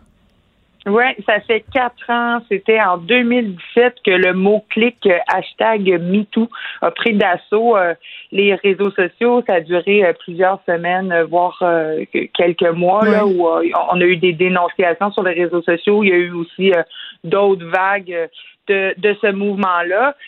puis moi aussi, j'étais dans la même situation que toi. J'étais comme déjà quatre ans. Puis la question qui m'est venue en tête, est-ce que les choses ont tant changé? Par rapport euh, pour est-ce que la situation des des, victimes de, crimes sexuels s'est améliorée en quatre ans. Puis c'est là-dessus que j'écrivais euh, au journal ce matin. Est-ce que la situation s'est améliorée? On va avoir possiblement le projet euh, du tribunal spécialisé hein, pour les victimes de violences conjugales et d'agressions sexuelles. En même temps, on a la Cour du Québec qui s'objecte un peu, là. Oui, ben en tout cas, moi j'espère que ça va voir le jour parce que c'est nécessaire. Hein. On a vu plusieurs témoignages euh, dans, dans les médias euh, de, de femmes, euh, d'hommes, de, de victimes de, mm. de crimes sexuels qui ne se sentaient pas nécessairement en sécurité dans notre système de justice constitué tel qu'il est présentement. Donc, je pense qu'effectivement, c'est très nécessaire. Moi, j'ai hâte d'avoir des nouvelles de ce nouveau tribunal-là qu'on qu'on va euh, mettre sur pied pour vraiment aider euh, ces victimes-là de, crimes sexuels parce que euh, je pense que, que c'est nécessaire. Le, plus important, c'est qu'elles se sentent en sécurité et qu'elles osent dénoncer. Et pour oser dénoncer, ben faut savoir que le système va savoir mm. bien nous tendre la main. Tu racontes, Madeleine, dans ton texte qu'au moment des premières dénonciations, tu étais toi-même étudiante à l'École nationale de l'humour? Oui, exactement. Il y a quatre ans, euh, jour pour jour, donc le 18 octobre 2017, était tombé euh, Éric Salvaille ainsi que Gilbert Roson. Mm. Euh, C'était dans, dans la même journée et je me souviens avoir été au courant de, du cas d'Éric Salvaille euh, en premier, puis ensuite j'ai été au courant du cas de Gilbert Roson. Et moi, j'étais étudiante à l'école de l'humour. Ça m'avait vraiment comme il y en a qui se rappellent de 2001, le 11 septembre 2001, exactement où il était tout. Moi, je me rappelle exactement où j'étais quand j'ai appris pour euh, Gilbert Rozon. Mm. J'étais comme dans la cafétéria, dans la cuisine de l'École nationale de l'humour. Et je m'en souviens me sentir comme si euh, tout s'effondrait, tout ce monde de l'humour. Euh, tu sais, j'étais jeune, moi, quand j'étais à l'école de l'humour, j'avais 19 ans, je crois, en 2017, et de 19 ou 20 ans, et de regarder ces gens-là tomber, je me demandais, OK, est-ce que les bases du milieu dans lequel je veux œuvrer euh, sont, sont anéantis. Euh, comment on va faire pour se, se, se remonter, pour euh, rebâtir ce, pilier-là, hein, qui était quand même Gilbert Rozon. Mais en même temps, j'étais contente, soulagée de voir qu'enfin, ce, ce milieu-là allait devenir mais du moins j'avais l'espoir que ce milieu-là devienne plus sain. Toi, tu le savais, euh, tu, savais quand tu étudiais à l'École nationale de l'humour euh, que c'était pas toujours rose, là, justement, euh, puis qu'il y avait des abus dans le milieu de l'humour? Est-ce que c'est quelque chose qui se discutait? on le sait. Ça se discutait pas beaucoup il y a quatre ans. La parole prend de plus en plus de place. C'est des choses maintenant qui sont dites. Ça, je le remarque beaucoup euh, dans le milieu. Euh, ceci dit, c'était, on était vraiment il y a quatre ans dans l'époque charnière. Le mouvement MeToo a vraiment aidé euh, les femmes puis toutes les victimes dans le monde, dans le monde de l'humour. Et c'était vraiment, moi, j'ai, je me suis sentie privilégiée mmh. d'être, dans, d'être vraiment comme aux au premières loges de, de, de ce mouvement charnière puis de de voir l'effet aussi que ça a eu sur les étudiants, les étudiantes à, à l'École nationale de l'humour on savait que plus rien ne, passait. Puis je pense que ça, ça l'a aidé des carrières, ça l'a ça, ça l'a rentré dans la tête de certains étudiants certaines étudiantes qu'il y a des choses qui ne passaient pas. Je pense que ça a vraiment jeté les bases pour un, milieu plus sain. Il reste encore du travail à faire, mais j'étais, moi, euh, remplie de ce beau euh, sentiment-là là, quand Gilbert Rozon est tombé comme quoi. Ben, ça va peut-être être meilleur. Mais je pense qu'on tout le monde avait un peu espoir, puis je pense que c'était le temps qu'on brasse la cabane un peu. Ceci dit, en quatre ans, il s'est quand même passé plusieurs choses. Il y a eu, bon, les courageuses qui ont été déboutées en cours contre Gilbert Rozon, euh, Éric Salvaille aussi, euh, bon, évidemment, euh, des gens euh, auraient souhaité un autre verdict. C'est ce qu'on peut lire un peu partout. Le fait, le fait que ça, ça, ça, ça soit pas passé exactement comme les gens l'anticipaient, euh, du moins les gens qui travaillent pas dans le système de justice, là, parce que je crois qu'au niveau des juristes, euh, l'issue était quand même assez prévisible. Ça, puis le fait qu'on ait eu toutes sortes de vagues de dénonciations sur les médias sociaux, Madeleine, puis que euh, il y, a des personnes qui ont été victimes après ça de poursuites en diffamation et tout ça. Tu sais, j'ai l'impression que d'un côté, les victimes ont, ont, ont, peine à avoir confiance dans le système de justice, tel qu'en témoigne le rapport Rebâtir la confiance et de l'autre côté, le moyen entrepris là, pour se faire justice, les médias sociaux, c'est quand même pas l'idéal et ça peut donner lieu aussi à d'autres traumatismes. Je veux dire, quand tu dénonces une agression dont tu as été l'objet, puis tu te fais poursuivre après ça, suite à cette sortie-là, peu importe qu'on soit pour ou contre le, tribunal populaire, euh, à un moment donné, les victimes se sentent, entre guillemets, en sécurité nulle part pour parler, pour prendre la parole. Mm-hmm. Mais c'est ce que je disais dans mon article à propos de ça, c'est que selon moi, ce que le mouvement MeToo a apporté il y a quatre ans, c'est de, donner une réelle voix aux victimes dans l'espace public. Après ça, mais si ça change rien, parce que l'objectif du MeToo, c'était que ça change, c'était que les agresseurs soient imputables de leurs actions. C'est aussi que des milieux arrêtent d'être hypocrites. Madeleine, moi, j'ai pas l'impression que c'est ça qui se passe. Désolée, là. Non, ben moi non plus, là, sincèrement. Je sens qu'il y a un peu d'amélioration, du moins l'oreille, euh, on, on tend plus l'oreille euh, Mais est-ce qu'on agit? C'est souvent ça qui, qui est décrié, dénoncé. Je pense que là, on est vraiment dans l'étape. Bon, moi, je trouve que ça va trop lentement à mon goût, puis on, devrait être rendu à l'étape d'agir et de, de, vraiment condamner ces comportements-là dans n'importe quel milieu, que ce soit au travail ou, ou venant de n'importe qui aussi. Ce n'est pas normal. Les entreprises en ce moment se donnent de toutes sortes de politiques là, pour écouter justement les, les employés qui sont victimes, euh, soit de harcèlement ou qui ont été victimes d'agression. Mais après ça, quand vient le temps d'agir, c'est beaucoup plus compliqué que ça, madame. Puis c'est pas normal en ce moment, après tout ce qui s'est dit à l'échelle planétaire, le MeToo, c'est un mouvement planétaire, qu'il y a des jeunes femmes, des jeunes hommes, euh, puis des gens là, qui ont vécu des agressions il y a des années, là, qui sont rendus à 70, 80 ans, qui prennent la parole sur les médias sociaux parce que c'est le seul espace qu'ils jugent OK pour le faire. C'est pas normal. Non, c'est vraiment pas normal. Bon, après ça, on peut se consoler en disant que c'est un processus. Je pense vraiment que ce que le MeToo a apporté depuis quatre ans, c'est vraiment euh, de démontrer au commun des mortels l'importance de croire. Et euh, même moi, moi, j'ai toujours euh, cru les victimes mm. depuis. Elle a dit, Annick Charrette, hein, même après avoir été déboutée contre, euh, contre Gilbert Rozon, il faut continuer à, porter plainte et à y croire. Oui, exact. Donc, je pense que c'est vraiment ça qui, a, qui, a, changé.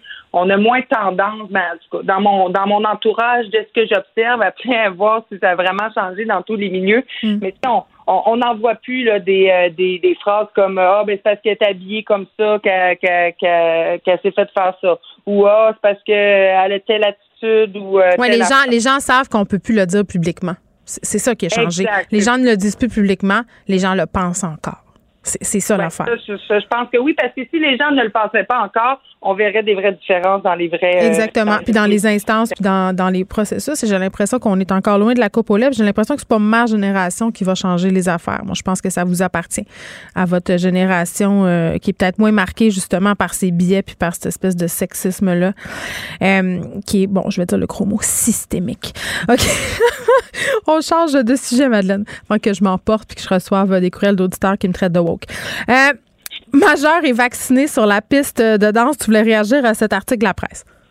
Oui, c'est un texte de Philippe Mercure dans la presse ce matin. Je trouvais qu'il y avait les mots justes parce que moi, j'ai été vraiment contente quand j'ai appris que les bars allaient pouvoir avoir leur pleine capacité dès le 1er novembre. Ça s'en vient. Euh, moi, j'étais bien contente.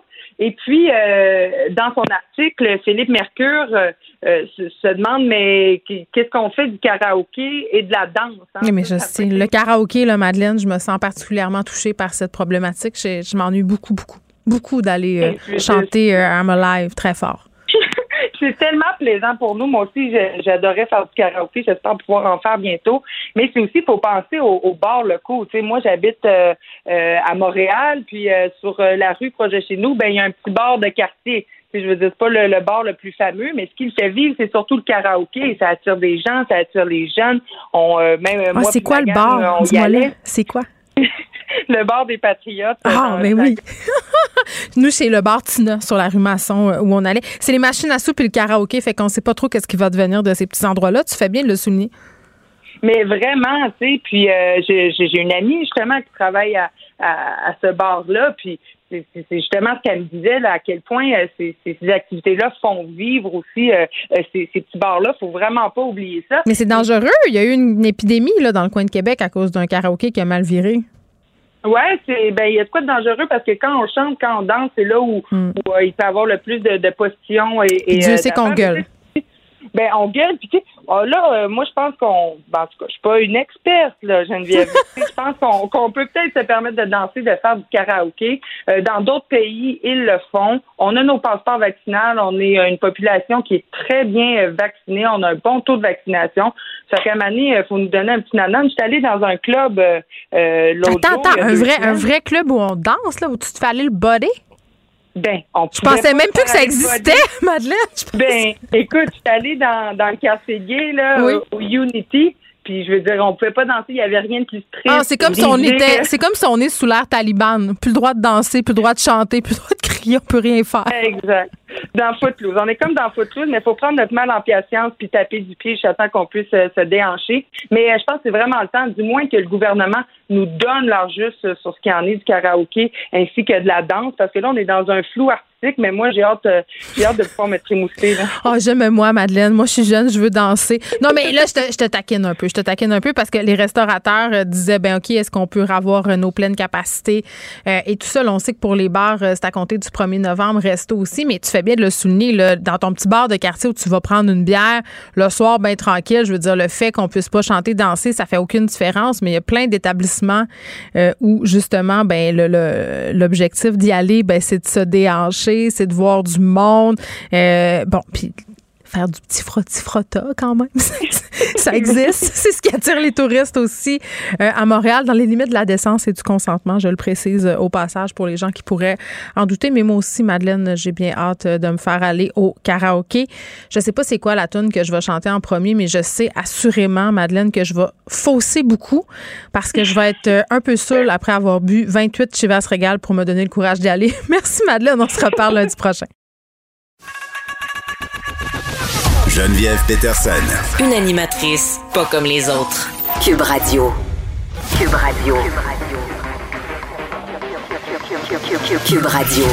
En direct à LCN. 14h30, c'est le moment d'aller retrouver Geneviève Peterson dans nos studios de Cube Radio. Salut Geneviève. Salut Julie. Alors, demain, c'est une grosse journée à Québec, mais aussi pour, euh, pour les Québécois. Euh, discours inaugural d'ouverture de la part du euh, premier ministre. Euh, je ne sais pas si tu as vu cette vidéo que vient de publier François Legault sur son compte Twitter. Ça nous donne en quelque sorte un avant-goût de ce qui nous attend demain. On va en écouter ensemble un extrait. Doivent changer. On ne peut pas revenir comme c'était avant la pandémie. On ne peut pas continuer à faire les choses comme avant. C'est le temps. On est confronté à une quatrième vague. On doit la gérer, mais Geneviève, quelles sont tes attentes, toi, par rapport à demain? Ah, j'ai beaucoup d'attentes. pour vrai. Je me, je me prépare d'emblée mon petit bol euh, de chips pour écouter tout ça euh, demain après-midi. Mais je trouve ça drôle, euh, cette pub, entre guillemets, puisque ça en est une là, du gouvernement Legault. sais, on voyait en fin de mhm. semaine M. Legault. Il fait souvent ça. Hein? On le voit à la fin de semaine, prendre la plume, s'adresser à la nation via les médias sociaux. Beaucoup d'attentes, comme, comme bien des gens, je pense, parce qu'il y a une, une des choses par rapport à la carte qui est quand même assez évidente, là, c'est que ce gouvernement-là performe excessivement bien en ce qui a trait à la pandémie, la gestion pandémique. Ils sont en avance dans tous les sondages. Euh, c'est un gouvernement qui est en contrôle. Les gens apprécient mhm. généralement François Legault, ses ministres. Sur les questions pandémiques, donc, ça se passe très bien. Sur les autres questions qui ont moins rapport avec la pandémie, et là, c'est ça, je pense, qui va être le principal défi, M. Legault et de son équipe dans les prochains mois, c'est de rallier les Québécois, les Québécoises autour de ces thématiques-là qui sont non pandémiques, pour lesquelles, des fois, ça se passe moins bien. Euh, des enjeux, quand même, pour lesquels, bon, il y a plus de grogne. Comme plus... quoi, par exemple? Ben, écoute, euh, ben, j'ai envie de te dire, euh, premièrement, parce que je veux faire référence au sondage léger là, sur la popularité des ministres. au niveau des nos systèmes, le système d'éducation en ce moment, c'est sûr, ça se passe pas très bien. Ça se passe pas très bien non plus pour le ministre Roberge. La pandémie a mis en lumière nos problèmes systémiques. Puis là, je suis pas en train de parler de racisme systémique. Là, je parle des systèmes étatiques, c'est-à-dire les CHSLD, les écoles, les hôpitaux. Réseau de la santé, oui, oui, exactement. Ça, ce sera au cœur, assurément, des discussions. Euh, il y a des problèmes. puis on peut pas toujours se cacher au niveau du gouvernement en disant Ah, mais ça, c'est tous des problèmes qui ont été amenés par les anciens gouvernements. Mm-hmm. Je veux dire, oui, mais non. À un moment donné, il faut que tu nous communiques ce sera quoi euh, tes actions. Donc, Monsieur euh, Robert, ministre de l'Éducation, d'après moi, il n'est pas en très, très bonne position. L'environnement, OK? Ça, euh, puis ça a l'air super cliché de le dire, mais ça a été un enjeu fondamental pour l'élection fédérale. C'est un enjeu fondamental pour l'élection municipale qui a lieu en ce moment. Mais en même temps, fédéral, on n'a pas entendu parler ah beaucoup d'environnement. Eux, eux, non, mais au niveau des électeurs, les, les, les sujets que les électeurs auraient voulu voir abordés, l'environnement, ça, ça, score en quasiment, je pense, c'est deuxième ou le, premier étant l'économie, là. Mais ça intéresse les gens parce que, rappelle-toi, avant la pandémie, on était là-dedans, on est en crise climatique, ça occupait beaucoup d'espace. Là, les gens euh, veulent savoir où est-ce qu'on s'en va avec ça, l'électrification des transports, euh, les autos électriques et tout ça. On a présenté un, blanc, un plan pardon, ambitieux quand même euh, pour 2030.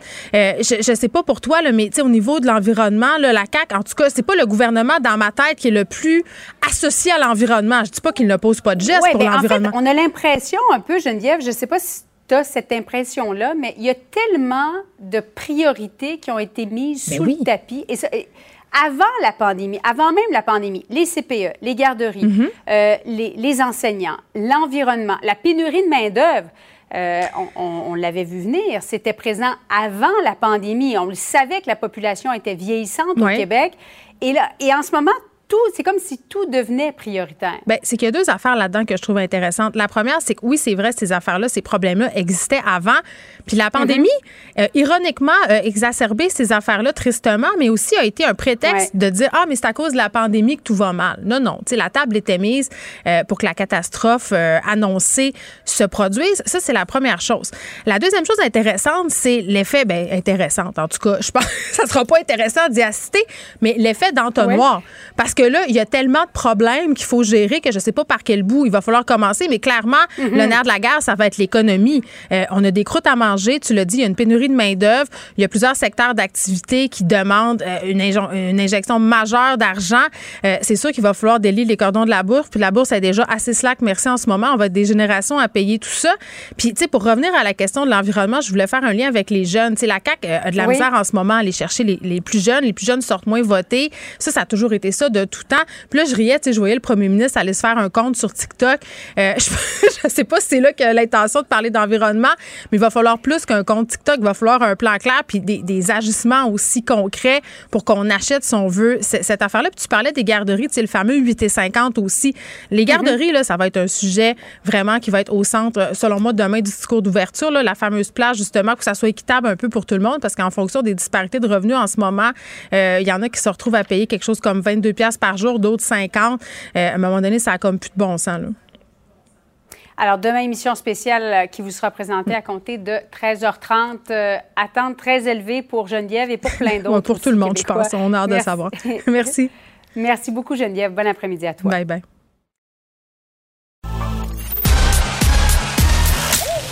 Geneviève Peterson. Elle réécrit le scénario de l'actualité tous les jours. Vous écoutez Geneviève Peterson. Cube Radio. Léa Strisky. Mais je veux que tu le saches que ça a un effet. Mathieu Cyr. Ouais, mais ça, c'est vos traditions, ça. La rencontre. Il y a de l'éducation à faire. Faut avouer que je suis pour la démarche. La rencontre Strisky-Cyr. Léa, Mathieu, salut. Allô? Bon, on poursuit notre discussion euh, sur la contraception féminine, une responsabilité trop souvent donnée aux femmes. je parle de, contraception féminine parce que je viens de parler à une fille qui a participé à une étude sur le condom féminin. Là, vous m'avez proposé ce sujet-là. Peut-être que c'est plus Léa qui l'a proposé. Donc, je vais donner Léa, euh, à Léa la parole en premier, histoire de voir si mon billet se confirme. ben non, mais en fait, je trouvais ça euh, intéressant juste d'un point de vue d'avancée scientifique. Là, trouvais que s'il y a des nouvelles générations qui ont accès à des contraceptions que nous on n'avait pas, euh, je veux dire, on se souvient à quel point est-ce que c'était euh, c'était un sujet euh, qui nous perturbait, je pense. là, je parle à l'impératif, à l'impératif, à l'imparfait parce que ça fait bien longtemps que je n'ai pas eu à me soucier de contraception. Mais je me souviens que dans la vingtaine, tout ça, c'est une responsabilité qui est grande. On nous faisait très peur avec la contraception aussi. Je me souviens que c'était c'était une menace là, tu vraiment les, les, maladies transmises sexuellement puis les grossesses indésirées. Là. Fait que si on s'en va vers les nouvelles méthodes euh, qui semblent être relativement pratiques, même si j'entends moi aussi quand je l'ai lu puis que j'ai vu que c'était quelque chose qui s'insérait dans le vagin, un condom euh, invisible. Ouais. Euh, je me suis dit que ben c'est ça, ça devient encore la responsabilité de la fille quelque part de, Mais oui de, de, de, de, s'en occuper. C'est pour ça que mon ma méthode de contraception et le trophée que j'ai j'ai eu et que j'ai gagné, c'est-à-dire la vasectomie. voilà, je, le dis. C'est le plus beau cadeau qu'un homme euh, peut se faire et peut faire à sa femme une fois que vous êtes 100% sûr que vous ne voulez plus d'enfants ou vous en voulez juste pas. Euh, c'est le meilleur moyen de contraception. Il est incroyable. Euh, je, le recommande à absolument quiconque en a besoin. Ah, mais les gars ont peur de euh, ça. Ils ont peur de se faire émasculer puis du cancer de la prostate. C'est ce que non, les gars voyons, Non, OK. C'est un, c'est un cadeau extraordinaire, la vasectomie. Mathieu est crampé. Vas-y, non, Mathieu. Non, mais pour vrai, je veux dire, je suis aussi fertile que ma soeur qui est lesbienne. C'est extraordinaire. Je veux dire, c'est, c'est merveilleux. Continuons. Mathieu? Ah, ben moi, j'ai, j'ai pas d'opinion là-dessus. La contraception, c'est des histoires de bonnes femmes. bon. Fait que voilà. C'est réglé, on raccroche? c'est réglé. C'est, moi, regarde, on va prendre ma grosse 50 à regarder le hockey, là, occupez-vous de vos affaires. Non, euh, non, pour vrai, j'ai, euh, je, je comprends le point que dans 99% des cas, c'est plus la fille qui s'en occupe. Mais en fait, 99, j'exagère un peu. Euh, mais que c'est plus souvent la responsabilité de la fille que, que, du gars. Mais dans ce cas-ci, on parle d'un condom invisible. Euh, je veux dire, quand c'était le gars qui, quand, quand c'est le gars qui met le condom euh, sur son pénis, est-ce que c'est sa responsabilité?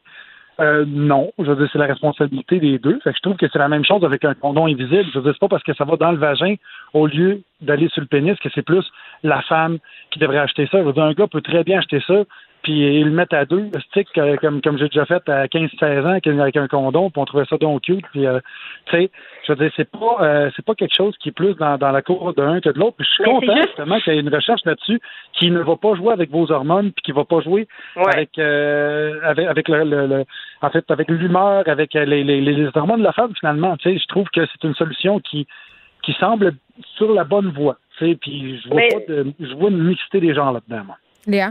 Mais, mais tu sais, c'est vrai qu'il y a un progrès. Là, puis si on, on, on veut pas trop opposer gars-filles, puis qu'on suppose dans un monde idéal que justement il y aurait une espèce de conversation de qu'est-ce qu'on fait pour la contraception. C'est juste que c'est à partir du moment que c'est quelque chose que tu insères dans le corps de la femme, on a l'impression que c'est c'est plus elle que les effets de. de, de non, mais déjà, pour le condom, euh, Léa, souvent, il faut pousser là, pour que le gars le mette. Là, même, puis les gars de tous les ah, âges là, sont. Là, moi, je suis un hypochondriaque de feu. Ouais, mais toi, toi, toi. moi-même.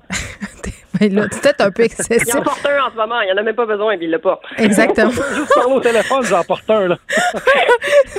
Non, mais, mais, mais tu sais, quand même, souvent, les filles se sentent responsables d'être responsables. Tu sais, puis moi, mon ami m'avait donné le, meilleur truc. Le gars qui veut pas faire, euh, qui veut pas mettre de condom, tu lui dis, OK, mais c'est cool, si je tombe enceinte, je le garde.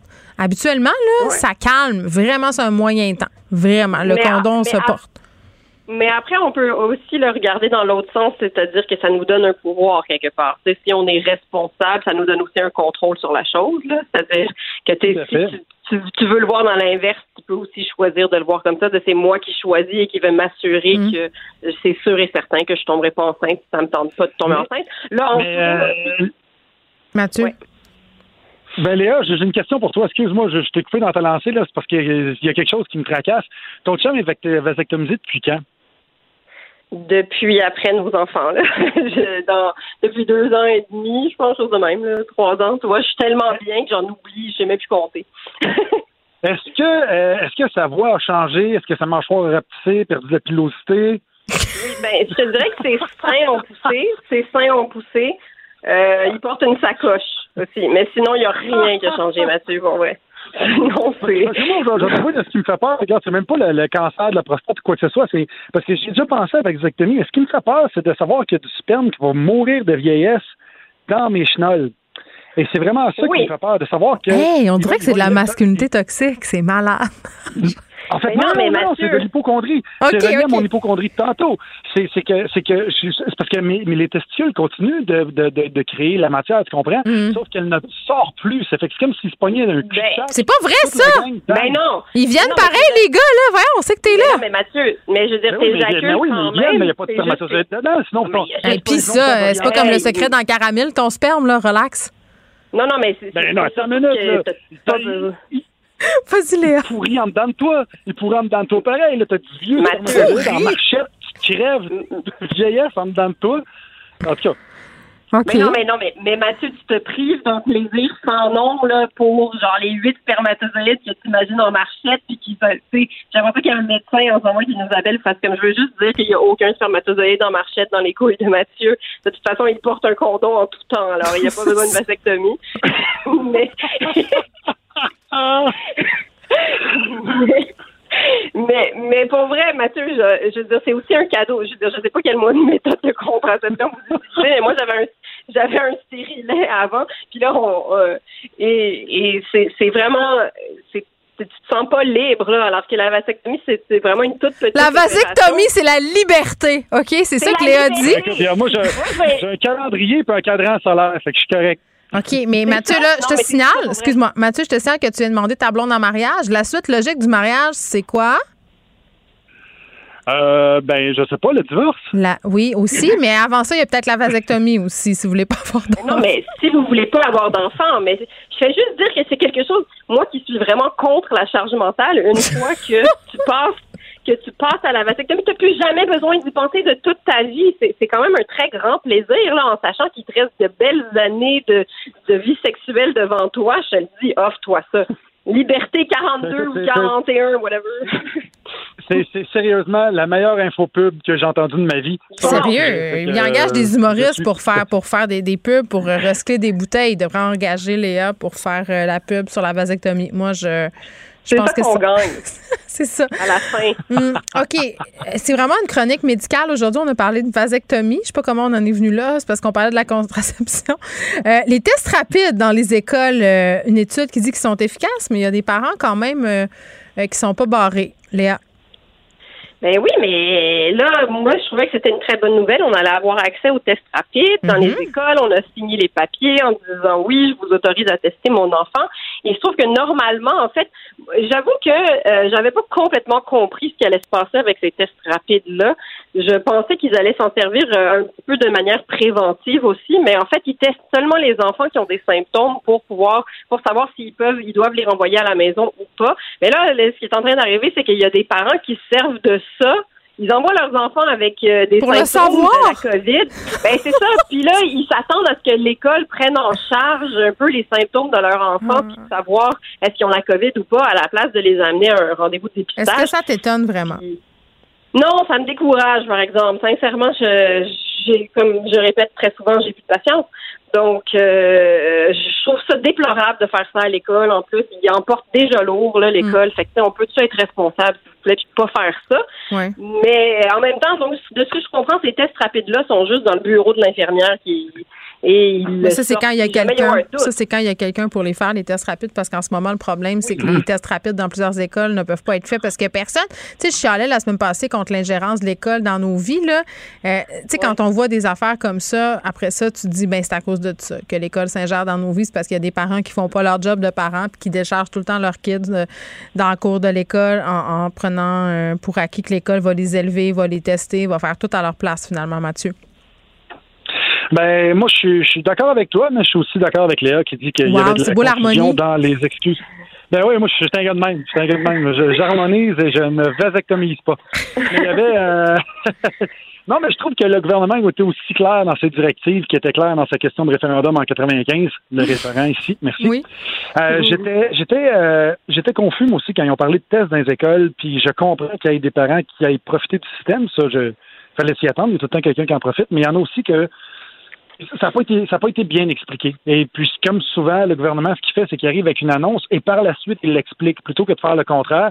Fait que c'est normal qu'il y ait de la confusion. Puis là, quand tu te rends compte que les gens qui font le test, ben, ils sont formés par vidéoconférence, puis c'est une formation de quatre heures, euh, tu es comme, OK, ouais, finalement, euh, donnez-nous les trousses, on va faire les tests chez nous. C'est tant qu'à ça. Ben, moi, j'arrête pas de le dire. Tout le monde, les plein d'experts le disent, de former les parents pour, pour faire ces tests-là. Et ce qui est un peu ben contre-productif, c'est qu'ils te font passer le test rapide à l'école, mais il faut quand même que tu aies en passé un officiel. Tu sais, je veux Sérieux? dire. Ben oui. ben oui. Ouais, mais c'est pour ça. Fait que là, moi, j'ai l'impression qu'ils ont mis les tests rapides dans les écoles parce qu'ils étaient tannés que les journalistes. Parce qu'elle allait passer date au mois de novembre. C'est ça la réalité. c'est ça. Fait qu'ils s'en font débarrasser. Il y a toujours une boucle. Il y a toujours un mot bureaucratique en arrière de ça, puis c'est pour ça que la population n'est pas bien servie. Voilà, paye des taxes, moi. Bon, Mathieu qui fait l'école à la maison.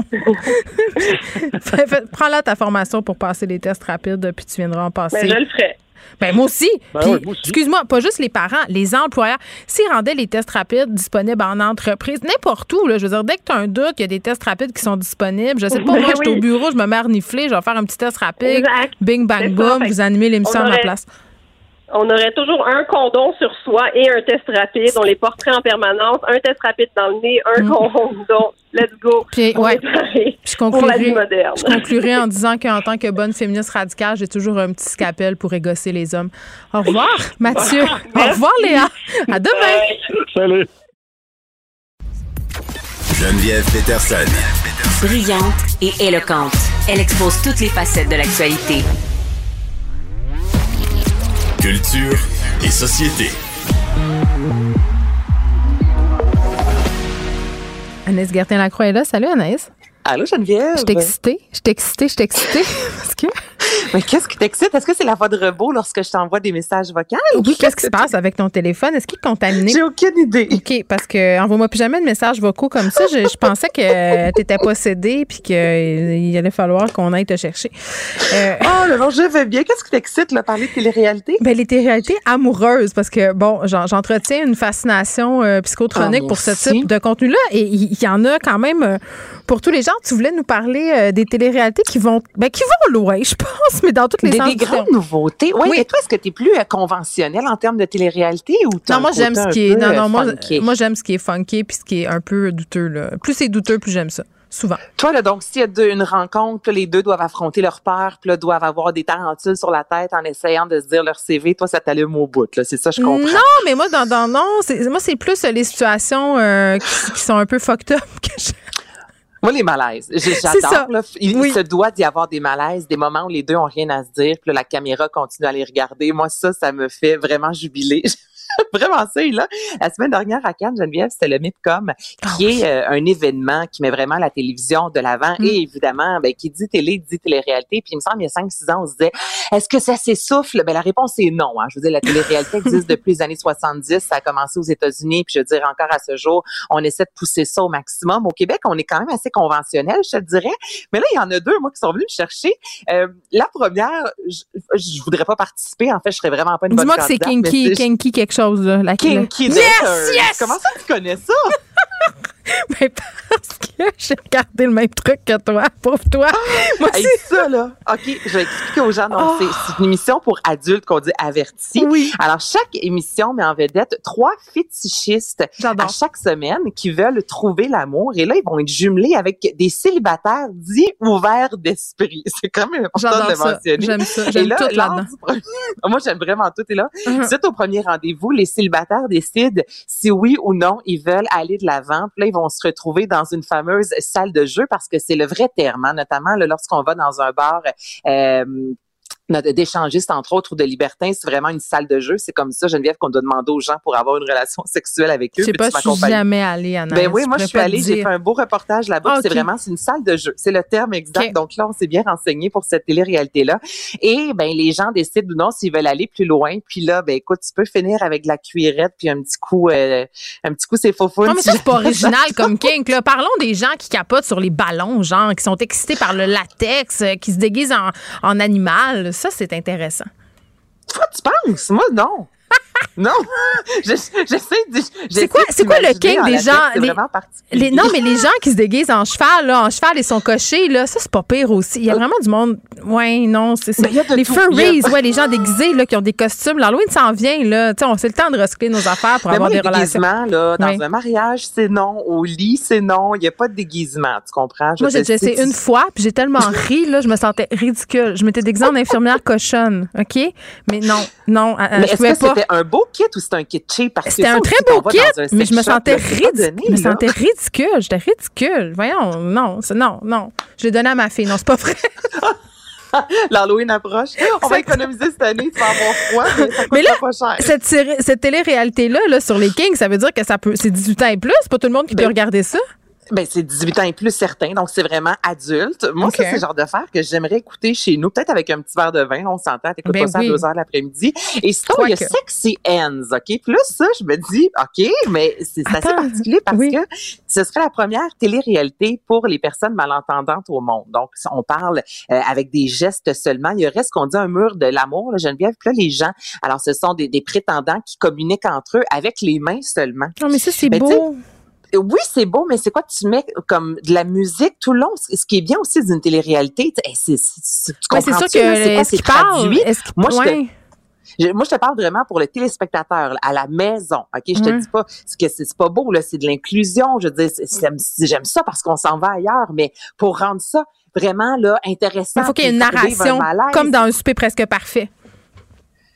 Ben, dans de quoi comme dans un super presque Mais ben, il y a une narration, là. André Duchamp ah, faisait ben la narration. Il pourrait avoir ben une narration pour rendre ça intéressant. Tu vois, euh, conceptrice télé, ça meilleur moi.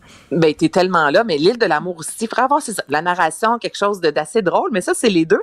Et sinon, ce que je comprends pas, puis ça, en fait, pas je comprends pas, mais je t'aboute, là, les trappes, là. On peut-tu mettre ça, s'il vous plaît, à gauche puis à droite, là? C'est fini, ce temps-là. Les émissions un peu à la Hélène de Generous, là, où tu pèses sur le piton, puis là, la personne tombe dans un grand bol d'eau devant tout le monde. Ah, là, il y a Love Trap. Non, mais ça, c'est non, là. Donc là, toi et moi, on est ensemble dans une télé-réalité, euh, on se croise et au moment où je suis tannée de t'avoir devant moi, ben je pèse sur un bouton et tu tombes dans le trappe. Ça fait très faux au lion.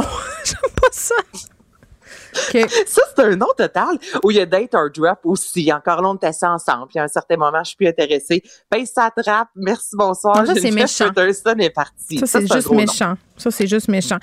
OK, bon, ben il y en aura pour tous les goûts. Je pense que... Il y en aura pour tous les goûts. Puis là, moi, je vais te faire entendre parlant de télé-réalité. Écoute, c'est un 13 secondes, OK, Geneviève, qui a fait sourciller les femmes, surtout au Québec hier. C'était euh, Occupation double. On sait ce que, comment c'est, n'importe quelle télé-réalité. Il va toujours y avoir euh, de la chicane.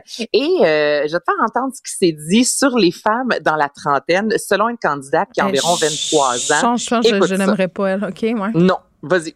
Si le gars veut une fille de 31 ans qui pige à gauche puis à droite, je m'en contre si t'as compris. T'as 31 ans, t'es supposé te penser à te reproduire ta ma...